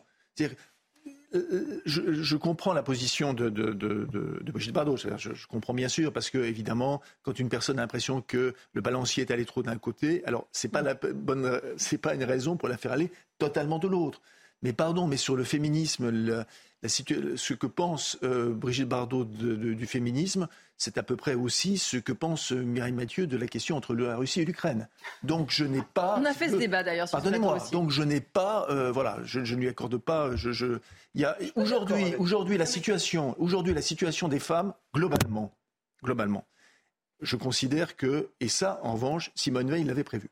Elle l'avait prévu, elle l'avait dit. C'est-à-dire, elle avait dit. Euh, euh, moi, je me souviens d'un jour d'un déjeuner avec elle. Il y avait Moïse Safran, Nicolas Domnac, et à un moment donné, évidemment, bien sûr, on lui avait dit c'est formidable, les avancées, etc. Évidemment, elle avait répondu avec le mauvais caractère aussi qu'il mm. caractérisait, en disant mais évidemment, vous n'avez rien compris, parce que dans 20 ans, ce sera, il y aura une régression et un retour. Et parce que c'est une menace qui est une menace permanente. Et c'est ça qui doit être entendu aujourd'hui. C'est-à-dire la situation aujourd'hui en France, est-ce qu'elle est, pour une femme, est-ce qu'elle est meilleure ou pas qu'il y a cinq ans? Je, crains que la réponse soit négative. Fadel. Non, mais moi, je, vais euh, répondre par rapport à cette citation. Bien euh, Donc, elle, euh, j'ai le sentiment qu'elle aborde en fait la question relation homme que par le prisme du matériel et de l'aide au, quotidien. Moi, je pense pas. Je pense qu'aujourd'hui, une femme, elle est indépendante, elle est libre, elle travaille. Et la rencontre qui se fait entre un homme et une femme, c'est une rencontre plutôt d'égal à égal. Et effectivement, aujourd'hui, on partage beaucoup les tâches ménagères, on partage aussi le fait euh, d'élever des enfants. Philippe David. Et puis, euh, pour le dire, il y a les femmes, elles ne sont pas toutes euh, caissières, hein, comme je crois que c'était Elisabeth qui le disait. Il y en a qui sont neurochirurgiennes, pilotes de ligne sur 380 ou encore euh, avocate ou. Euh, il y en a même qui dirigent des journaux, dis Qui dirigent des journaux, absolument. Je, ah bon, je vous rends hommage Elisabeth Lévy. Non, mais, je ne pensais pas ça. Il y en a plein. Non, mais bien sûr, il y en a plein. Voilà, il y en a qui plein. dirigent France Télévisions. Absolument, il y a d'excellentes journalistes femmes, il n'y a aucun souci là-dessus. Et c'est ça, là, je suis pas tout à fait d'accord avec elle. Alors après, il y a des femmes qui veulent pas travailler pour avoir une famille nombreuse, etc. Si elles arrivent à c'est un, choix. Moi, dans ce domaine, je suis très libéral, donc euh, et chacun fait ce qu'il veut. parle d'ailleurs de droits des femmes, j'en profite pour dire que lundi, euh, la ministre chargée de l'égalité euh, femmes-hommes et de la lutte contre les discriminations, Bérangère Couillard, sera l'invitée de l'heure des pros. Joseph ah, ah je, je, je, reviens sur ce que disait Philippe, c'est-à-dire que en revanche, euh, ça ne doit pas escamoter le fait qu'aujourd'hui, en France, il n'y a plus de politique familiale. Hein. Oui, merci. Ah. Mais c'est ça, c'est sous François Hollande l'absence totale de politique familiale. Alors, moi, je, mais, Sarkozy a dit dans son livre que Hollande avait torpillé, avait massacré le nucléaire. Il a massacré aussi la politique familiale. oui, et la politique du logement. C'est la politique. Alors, on a une autre citation. Celle-là, elle est pour vous, Elisabeth Lévy. Je sais que vous l'attendez. On l'interroge notamment sur euh, la libération de la parole des femmes avec MeToo. Elle dit ceci. On peut être un peu étonné. Moi, on ne m'a jamais violée, jamais, ou bien j'étais consentante, mais si les filles étaient d'accord, pourquoi pas? J'en ai connu qui, pour décrocher un rôle, ne disaient pas non au producteur, c'était le problème.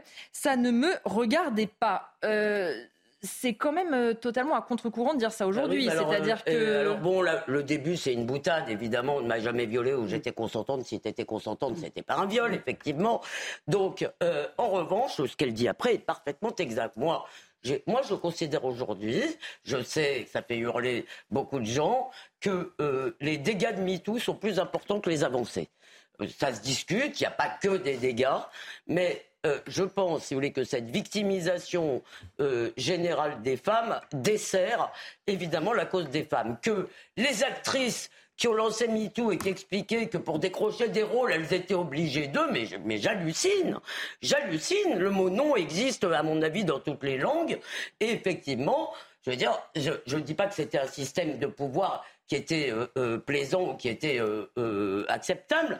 Je dis simplement que, euh, euh, si vous voulez, je pense que comme je pense que Sophocle peut-être devait lutiner ses acteurs derrière les théâtres antiques, si vous voulez, que malheureusement peut-être c'est comme ça, dans, surtout dans ces métiers du théâtre. Ça devait être plus Aristophane, si je puis me permettre. Euh, Aristophane, pardon. Mais d'accord. merci Joseph de cette précision. Et je pense donc euh, si vous voulez, que ce deal, si vous voulez, surtout dans les industries euh, du divertissement et du plaisir, ce deal pouvoir, sexe, argent, si vous voulez, il, a toujours existé, qui ne va pas s'arrêter maintenant. Ce que je trouve intéressant, c'est qu'en fait, aujourd'hui, si vous voulez, moi, je suis très attaché à la différence des sexes, contre lesquels contre laquelle le nouveau féminisme veut lutter. Ce que je trouve intéressant, c'est qu'aujourd'hui, les rôles, moi, j'aime qu'on joue aux hommes et aux femmes les rôles, mais simplement ces rôles, on peut en sortir. Personne n'est contraint d'y rester, à part peut-être dans certains secteurs de la société, effectivement. Et je n'ai pas envie qu'on me prive de cela. J'en ai assez, si vous voulez, que les femmes soient considérées comme des victimes, qu'on refuse le jeu de la séduction.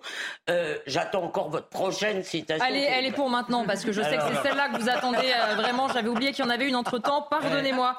Pendant les tournages, j'adorais qu'on me mette les mains aux fesses quand je passais. C'était la spécialité des machinistes, des gens très gentils, tous des super copains. Sur les tournages, les ambiances étaient libres, familiales. Là, une fois de plus, on n'est pas euh, habitué à honnêtement, ça. Honnêtement, si vous voulez, l'inconnu dans la rue qui vous met une main aux fesses, non, je ne trouve pas ça agréable. Simplement, non, ça ne l'est pas en réalité d'ailleurs. Simplement, je n'irai pas appeler la police. J'espère que j'aurai le réflexe de lui en coller une. Et puis on voilà. doute pas. Et puis voilà, si vous voulez, on n'a pas besoin de plus. On n'est pas des faibles choses. Euh, en revanche, si vous voulez, le problème c'est que on ne proscrit pas seulement, et à raison, euh, la main aux fesses et le, contact physique non désiré, comme on dit maintenant, on proscrit le compliment sexiste. Alors moi, je vous le dis, j'aime les compliments sexistes. Donc n'hésitez pas à envoyer vos meilleurs compliments. Elisabeth sur les réseaux sociaux. Philippe David. Je votre numéro de portable. non, on vous en envoie beaucoup. Non, non mais tout compliment. Non mais euh, blague à part. Aujourd'hui, vous dites à une femme qu'elle a une jolie robe, c'est considéré comme un compliment sexiste. Ah oui, vous pouvez finir en prison. vous pouvez presque finir en prison. Oui, J'exagère évidemment. Elle parle d'une époque, c'était les années 60, euh, 70. Lisez comme ce qui se passait dans les avions des Rolling Stones quand ils partaient ah en tournée. Ça se résumait à trois mots sexe, drugs, rock and roll. Et, c'était mais absolument hallucinant ce qui s'y passait. Aujourd'hui, avec les téléphones portables, etc., on montrerait ce qui se passerait. Là, euh, Mick Jagger serait cloué au pilori, etc. Parce que c'est une autre époque. Johnny Hallyday qui a été sanctifié. non, mais c'est vrai. J'ai trop vécu dans des rédactions des, systèmes de pouvoir où euh, la femme était euh, avilie, moquée en public, mmh. euh, considérée comme un objet sexuel, mmh. Pour considérer bien sûr que MeToo a fait des dégâts. Évidemment, bien sûr, mmh. ça fait des dégâts. Comme toute réaction, par définition, fait des dégâts, bien sûr. Mais il y, a des choses aussi quand je dis que quand on dit que la parole se libère, c'est vrai. Pardon de prendre quelque chose de personnel. Euh, c'est après MeToo que ma fille m'a confié qu'elle euh, avait été, euh, elle avait subi des pressions et des agressions. Donc, et il n'y aurait pas eu MeToo, je mm. Réellement qu'elle ne Oui, ça a eu le mérite de libérer beaucoup de Pourquoi? paroles. Parce qu'elle se considérait comme, comme victime. Et donc, euh, se considérant comme victime, elle se considérait, elle était victime, mais elle se considérait comme, comme responsable, ce qui était bien, bien sûr totalement, totalement faux. Et c'est pour ça que cette parole, elle a, a libéré. C'est-à-dire que les personnes qui étaient victimes ne se sont plus considérées comme responsables. Et ça, c'est quelque chose qui est important. Mais encore une fois, j'ai trop vécu, trop, beaucoup trop vécu dans le passé je n'ai pas, pas, pas donné d'exemple parce que les exemples sont tellement euh, parfois immondes que euh, de la manière dont des femmes pouvaient être euh, traitées dans un certain nombre de milieux, et je pense qu'elles l'étaient dans beaucoup, beaucoup de milieux, pour ne pas dire que quelque part, je, une, une, une, main aux fesses comme ça au passage, c'est pas, pas des machinistes, c'est des machistes. Non mais attends, euh, Joseph, en personne n'a défendu. Parce qu'après il faut. Euh, je rappelle que personne n'a défendu. Même moi, euh, personne. Non mais c'est vrai. En plus, je trouve que là, bon, je veux dire, il n'y a pas, il a pas à tortiller, il n'y a pas à discuter. En revanche, ce que je crois moi, c'est que l'évolution de la société, si vous voulez, était en train de faire le boulot et que le drame de MeToo, c'est de s'être assis sur la justice, c'est de dire on va rendre la justice en euh, méprisant toutes les formes de la justice, présomption d'innocence, débat contradictoire, et que dans MeToo, l'accusation vaut la sanction, le bannissement. Et moi, je ne vois pas pourquoi des hommes euh, qui ont 30 euh, ans aujourd'hui et qui n'ont jamais rien fait hmm. devraient payer pour, les, pour les fautes du passé. Ou même qui en ont 60. Hein. Je voudrais rappeler l'expression d'Alain Finkielkraut. Bien sûr, rien n'est jamais parfait, rien n'est réalisé. Mais les féministes d'aujourd'hui sont des mauvaises gagnantes.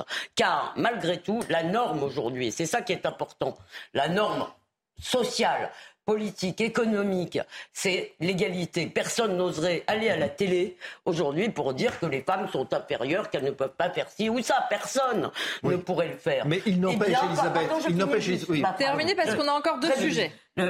nous avons gagné l'égalité, ça ne veut pas dire qu'il ne faut pas la défendre partout, bec et ongle, par des moyens justes et équitables, sans faire payer tous les hommes. Hmm. Nous devons défendre bec et ongle la différence parce qu'elle rend le monde habitable. Alors où est la différence et où est l'égalité entre les Où est la différence et où, où est la différence Je le demande. Et où est l'égalité quand une femme ne peut pas, en France, marcher seule dans la rue. Mais bien sûr, j'ai dit, dans certains secteurs, il y a un problème. Euh, on va terminer sur ce sujet. On va parler à sa vision euh, de l'écologie, parce qu'évidemment, elle est beaucoup interrogée sur son combat pour la défense des animaux. Elle répond, ne me parlez pas des écologistes, ce sont des imposteurs dont il ne faut rien attendre. Ils font tout sauf de l'écologie, de la com, du bazar, des déprédations, de la politique. Ils s'attaquent au nucléaire ou chef-d'œuvre des musées, mais ils se fichent du destin de la planète comme celui des animaux, Naïm Fadel. Ah ben, la tout résumé. Merci, merci Brigitte Bardot. Elle a tout résumé, effectivement. Euh, euh, qui a utilisé l'escroc L'escrologie L'escrologie, voilà. Et effectivement, c'est ça. Euh, je crois que c'était un député RN, c'est Jean-Philippe Tanguy. Il me semble qu'il a ah, oui. utilisé Non, c'est pas William Tay Alors non, mais, le, premier, je crois que ça a été jean Eh bien, écoutez, ok, rendons à César ce qui appartient à César. En tout cas, elle a bien résumé les choses. Et aujourd'hui, c'est ça le drame. C'est qu'aujourd'hui, il y a beaucoup de gens euh, qui vont suivre euh, Sévère avec tout ce que ça suppose et qui malheureusement vendent un package, un package notamment de, révolutionnaire avant tout, de tout détruire, de, tout, de s'attaquer à tout ce qui fait la France, de ne plus effectivement avoir effectivement cette, cette euh, égalité homme-femme ou ces rapports humains ou le fait et puis qui sont aussi dans l'injonction. Il va nous empêcher effectivement de manger de la viande et je regarde euh, Philippe parce que je sais qu'il aime beaucoup euh, la viande. Ils veulent nous empêcher tout simplement de, pouvoir nous déplacer comme nous le souhaitons, etc. Merci Brigitte Bardot. Alors, je, ce qu'elle dit, c'est tout à fait juste. Euh, j'ai bien aimé la phrase de Julien Bayou qui disait que, euh, enfin, j'ai pas aimé, non, qu'il a dit que Nicolas Sarkozy avait été acheté, par la Russie. Moi, je me demande si certains lobbies écologistes français n'ont pas été achetés par, je sais pas, les fabricants d'éoliennes ou les écologistes allemands. Parlons vrai, parce qu'on nous dit l'Allemagne fabuleux, écologique. Oui, aujourd'hui, ils en arrivent à rouvrir des centrales à la lignite. Vous pouvez vérifier. La lignite, ça produit encore plus de CO2 que le charbon. Et on nous dit, l'Allemagne, un modèle d'écologie. Ah bah, euh, alors que c'est un pays où il y a des Verts quand même qui ont des postes à responsabilité à tous les niveaux, dans les lenders ou au niveau de l'État. Bien sûr. Un autre exemple, aussi proche que, de, que nous, pays frontalier, la Belgique. Mhm. La Belgique, elle a décidé de réduire la part de nucléaire. Et eh ben, elle a jamais rejeté autant de CO2 là depuis qu'elle arrête le eh ben, nucléaire. C'est ça qui est intéressant dans son propos. Oui. Avec vous, on apprend en s'amusant. Hein, la lignite qui fait mm. plus de CO2 que le charbon, merci. Oui. Euh, J'essaie toujours d'aller au charbon, c'est pour ça. Très intéressant dans son propos parce que euh, on peut dire qu'elle aime effectivement la nature, elle aime les animaux. Euh, euh, c'est qu'elle défend le nucléaire, et ça pour euh, rebondir là-dessus. Mais justement, le problème des écolos, c'est qu'ils se foutent de la nature. Ah, D'abord, ils n'aiment pas, ils n'aiment pas les agriculteurs parce que ça pollue. En fait, toute activité. Non, mais ils ont une vision de la nature de, quelqu'un qui ne connaît pas la nature. Quand il dit qu'il faut que toutes les espèces puissent se reproduire autant qu'elles veulent, bah très bien, essayons. C'est ça, les sangliers n'ont qu'à se reproduire et puis on verra ce qu'ils mangeront mm. ces écolos l'an prochain parce que ils vont saccager les champs. Et si vous voulez, il y a en fait, ils considèrent, si vous voulez, il y a la Terre, Gaïa, là, comme ils disent. Euh, et comment c'est ça hein oui, tout à fait. Et puis, si vous voulez, toute activité humaine, bah oui, les ah activités humaines, par définition, ça pollue. Bah, hein, déjà respirer, on jette du CO2. Voilà. Eh bien, arrêtons tous de respirer pendant trois minutes pour économiser la planète. eh bien, je vais vous laisser. non, elle a une. J'aime euh, beaucoup et j'adhère totalement là à ses, euh, à ses propos et à sa, à sa vision.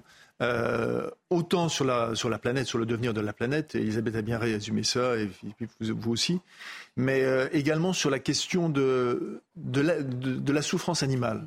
De la souffrance animale. Parce que, moi, il y a, un paradoxe, euh, par exemple, que j'appelle le paradoxe des Mécarons, c'est-à-dire je ne comprends pas comment il peut à la fois verser dans le je ne marche pas sur un insecte qu'il emprunte d'ailleurs à, à la religion jaïniste qui est une religion pré-hindoue, euh, pré-hindoue, sur lequel évidemment il faut pas euh, les, prêtres, comme vous le savez, ne marchent, euh, font attention à ce qu'ils font, balayent, ne balayent même pas, etc. Pas ne pas marcher sur les et en même temps trouver que finalement euh, la manière dont les animaux peuvent euh, souffrir à un moment donné, être égorgés, etc., etc., euh, ça, ça, ne pose pas de problème. Voilà. Donc y a, y a des, elle montre, en tout cas, elle met en lumière les incohérences. L'écologie dont elle se réclame, c'est une, c'est en fait l'écologie qui a été mise en place, enfin qui a été défendue à une présidentielle par un écologiste qui, qui a fait déboucher l'écologie sur un thème politique qui s'appelait René Dumont. Mm-hmm. Et franchement, les écologistes en 74, les écologistes aujourd'hui feraient mieux de relire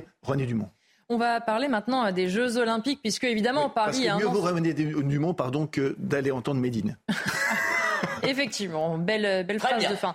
On est donc un an des Jeux Olympiques et Paris se prépare pour les festivités. donc pendant quatre jours, la capitale va tester ses dispositifs sportifs lors d'épreuves de triathlon et de tir à l'arc, des compétitions tests qui, vous l'imaginez bien, perturbent quelque peu la circulation. C'est un sujet signé Briac Japio. C'est le moment pour Paris de tester en grandeur nature les sites qui accueilleront les épreuves des JO 2024. Dans la Seine, quatre courses de triathlon sont programmées du 17 au 20 août. 214 sportifs au total seront présents. Les meilleurs triathlètes du monde ont débarqué à Paris et on a tellement hâte de les voir concourir dans les plus belles salles de la capitale. Sur les mêmes dates, les championnats du monde de tir à l'arc sont également prévus au stade Charletti et aux Invalides. Ces quatre jours d'épreuve auront pour conséquence une circulation et un stationnement largement perturbés dans la capitale, au grand désespoir des automobilistes. En plus, là, ce sont des essais. C'est euh, même pas euh, le, feu vert, hein. c'est des essais et euh, du coup, il faut beaucoup faire tourner, tourner, tourner le. Mais non, c'est vraiment non, c'est très compliqué. Il y aura vraiment les jeux, ben, comment ça va se passer la circulation? Je me pose déjà la question. C'est très très compliqué malheureusement parce qu'on croyait que c'est après le 15 août, mois d'août, il y a moins de monde. Mais malheureusement avec les travaux, moi je comprends pas. Euh, ça fait une heure que je tente pour amener mes clients à la gare du Nord. Pendant toute cette période, le secteur ne sera accessible qu'aux cyclistes, piétons et riverains. La délégation interministérielle aux Jeux Olympiques a déjà prévenu pour 2024. Il sera impossible pour les spectateurs venant accéder aux compétitions d'accéder au site en voiture ou de stationner à proximité. En une minute euh, chacun, Joseph Massescaron, vous avez hâte, hein euh, oui, bien sûr. J'ai, j'ai... hâte de me barrer. Merci Elisabeth. Je, voilà, je pense que j'irai me terrer en Anjou. Euh, non, Pensez à louer votre appartement. Hein, si c'est, c'est, ouais, non, c'est pas, c'est pas. Non, non, surtout, surtout pas, surtout pas. Euh, non, euh, quand je vois ça, évidemment, c'est-à-dire que il y a, y, a, une logique, bien sûr, sur les compétitions, que, qu'il y ait des salles, que mais le problème, c'est que ça vient s'ajouter à une circulation qui est, des, qui est totalement impossible. D'où ma proposition, c'est au lieu d'enlever les bouquinistes, mm. enlevons Anne Hidalgo. Ah, d'accord. Euh, c'est moins, c'est moins C'est un tuto qui a dit ça, c'est pas moi. Euh, je, souscris à cette proposition, bien sûr, euh, et au fait que Paris devient honnêtement invivable, et pas seulement pour la circulation, ça devient une ville beaucoup moins agréable. Mais euh, moi, sur les JO, depuis le début, d'abord, c'est JO qu'on a gagné contre personne. Hein. On a euh, fait cocorico, mais personne ne les voulait. Donc, je, bah, au moins, on a depuis gagné. le début, et je fais le strom grognon, je dis que ça va être un désastre. Ça va être un désastre. Ça va être un désastre financier. Les Parisiens mm. peuvent s'attendre à payer une addition euh, tout à fait déplaisante. ça va être, ça risque fort, comme l'a dit Joseph tout à l'heure. J'ai ignoré ce détail que, cette affaire de fusion des polices, qui déjà n'est pas une bonne affaire, va se faire en janvier 2024. Euh, en termes de sécurité, je crains le pire, parce qu'en en plus, une partie de ces jeux se passe effectivement en Seine-Saint-Denis, où nous avons quelques personnes prêtes à aller secourir les touristes et à les délester euh, de, de leur sac euh, jugé trop lourd. Les supporters anglais. Et, et je, je pense, enfin, moi, je suis catastrophé euh, par euh, l'arrivée de ces jeux. Et effectivement, je partirai en Anjou, Joseph, je tiens à le Ce sera la douceur angevine. Alors, moi, je ça quand, même, quand on voit le, taxi euh, qui a, ou le VTC qui amenait des passagers à la gare du Nord, on peut douter, après deux heures de galère, qu'ils aient raté leur train. Hein. On peut dire que ah les automobilistes ont perdu par chaos, mais ça c'est habituel du côté de la capitale. Mais il y a quand même des choses absolument dingues. Les compétitions qui vont être dans la Seine, quand l'eau va être trop polluée, d'après ce que j'ai lu, on va faire prendre des pastilles de chlore Aux, athlètes avant, si, si, parce que l'eau qui rentre d'office hein, par le nez, etc., quand on nage en eau libre ou même dans piscine, hein, euh, ça, si on prend des choses pas très claires euh, dans l'eau de la Seine, bah, les pastilles de chlore nettoieront ça dans l'estomac. J'ai trouvé ça tellement ubuesque que j'ai éclaté de rire en lisant ça. Et on va terminer avec euh, une belle histoire et un peu de positif parce que c'est un garçon de 7 ans et demi qui a sauvé, qui a composé le 18, qui a appelé la pompier, les pompiers. Il a pu sauver sa maman qui se trouvait inconsciente à ce moment-là. Les précisions justement et on en débat rapidement après. Bonjour. Bonjour, ma mère, elle n'arrive pas à se réveiller, venez dans, dans le... Alors que sa mère fait un malaise, c'est avec un grand sang-froid que le jeune garçon a passé cet appel aux pompiers des Yvelines le 13 juillet dernier. Maman, ne réponds pas. Crie fort dans son oreille, maman. Maman, ça veut pas? D'accord, mets-la mets sur le dos s'il te plaît. C'est bon. Elle est sur le dos là ta maman? Oui. Le garçon de 7 ans et demi a réalisé calmement les gestes de premier secours en suivant les directives du pompier à l'autre bout du fil. La communication a été euh, de suite établie avec l'enfant et euh, il, a, il a très bien réagi. On l'entend de suite dans le discours euh, de l'opérateur, il s'adapte quasiment instantanément dès qu'il entend que c'est une voix d'enfant. il se met à, à le tutoyer, à avoir un vocabulaire adapté. Après être allé chercher une voisine, les pompiers sont arrivés sur place. Quand les techniciens sont là, vous pouvez féliciter son fils. Je pense que c'est grâce à son fils, sa fille n'est pas connu, mais c'est grâce à lui. Hein. Euh, félicitez notre part, c'est très bien ce qu'il a fait. Aujourd'hui, la mère du petit garçon va bien. Un appel efficace qui a permis au secours d'intervenir rapidement. Ce qu'il faut retenir, c'est le message qu'on doit doit faire passer derrière, à savoir que dans la société, n'importe quel citoyen, dès le plus jeune âge et jusqu'au bout, va pouvoir apporter et être maître de sa propre sécurité et de celle des autres. Un extrait publié par les pompiers des Yvelines le 14 août sur les réseaux sociaux, qui a déjà été écouté plus de 400 000 fois par les internautes. Imam Fadel, euh, rapidement, on, se dit que c'est aussi une bonne chose que d'apprendre très tôt à ces jeunes enfants d'avoir des bons réflexes. Il connaît le numéro à appeler, il écoute promptement ce qu'on lui dit. C'est important aussi parce qu'on n'y pense pas assez. Mais là, pour le coup, il a été euh, extrêmement efficace. Il a sauvé sa maman quand même. Oui, il a été très efficace, mais on sent bien que dans son éducation, cet enfant a eu les, infos euh, mmh. nécessaires certainement que la maman a affiché sur le frigo les numéros d'urgence. Il parlait effectivement très bien, mais je suis d'accord avec vous, c'est que enfin, ces gestes euh, de, secours ou ces numéros d'urgence, on peut euh, les apprendre effectivement euh, très tôt. Alors ça peut être les parents qui peuvent les communiquer, mais je pense aussi au sein de, l'école, on peut aussi faire un des travail petits modules peut-être. Voilà, faire des un travail avec les enfants. Je sais que les, pompiers interviennent beaucoup à partir du collège, mais ce serait intéressant qu'ils interviennent dès, dès le primaire. Merci beaucoup en tout cas à tous les quatre d'avoir été mes invités. Philippe David, Naïma Fadel, Elisabeth Lévy, Joseph Massescaron. Merci, aussi à, Samuel Vasselin et euh, Justine Cerquera qui m'ont aidé à préparer euh, cette émission. À Michael Thomas à la réalisation, à Nathalie son, Dominique Raymond à la vision. Tout de suite, c'est Midi News. Vous retrouvez Olivier de Kerenfleck.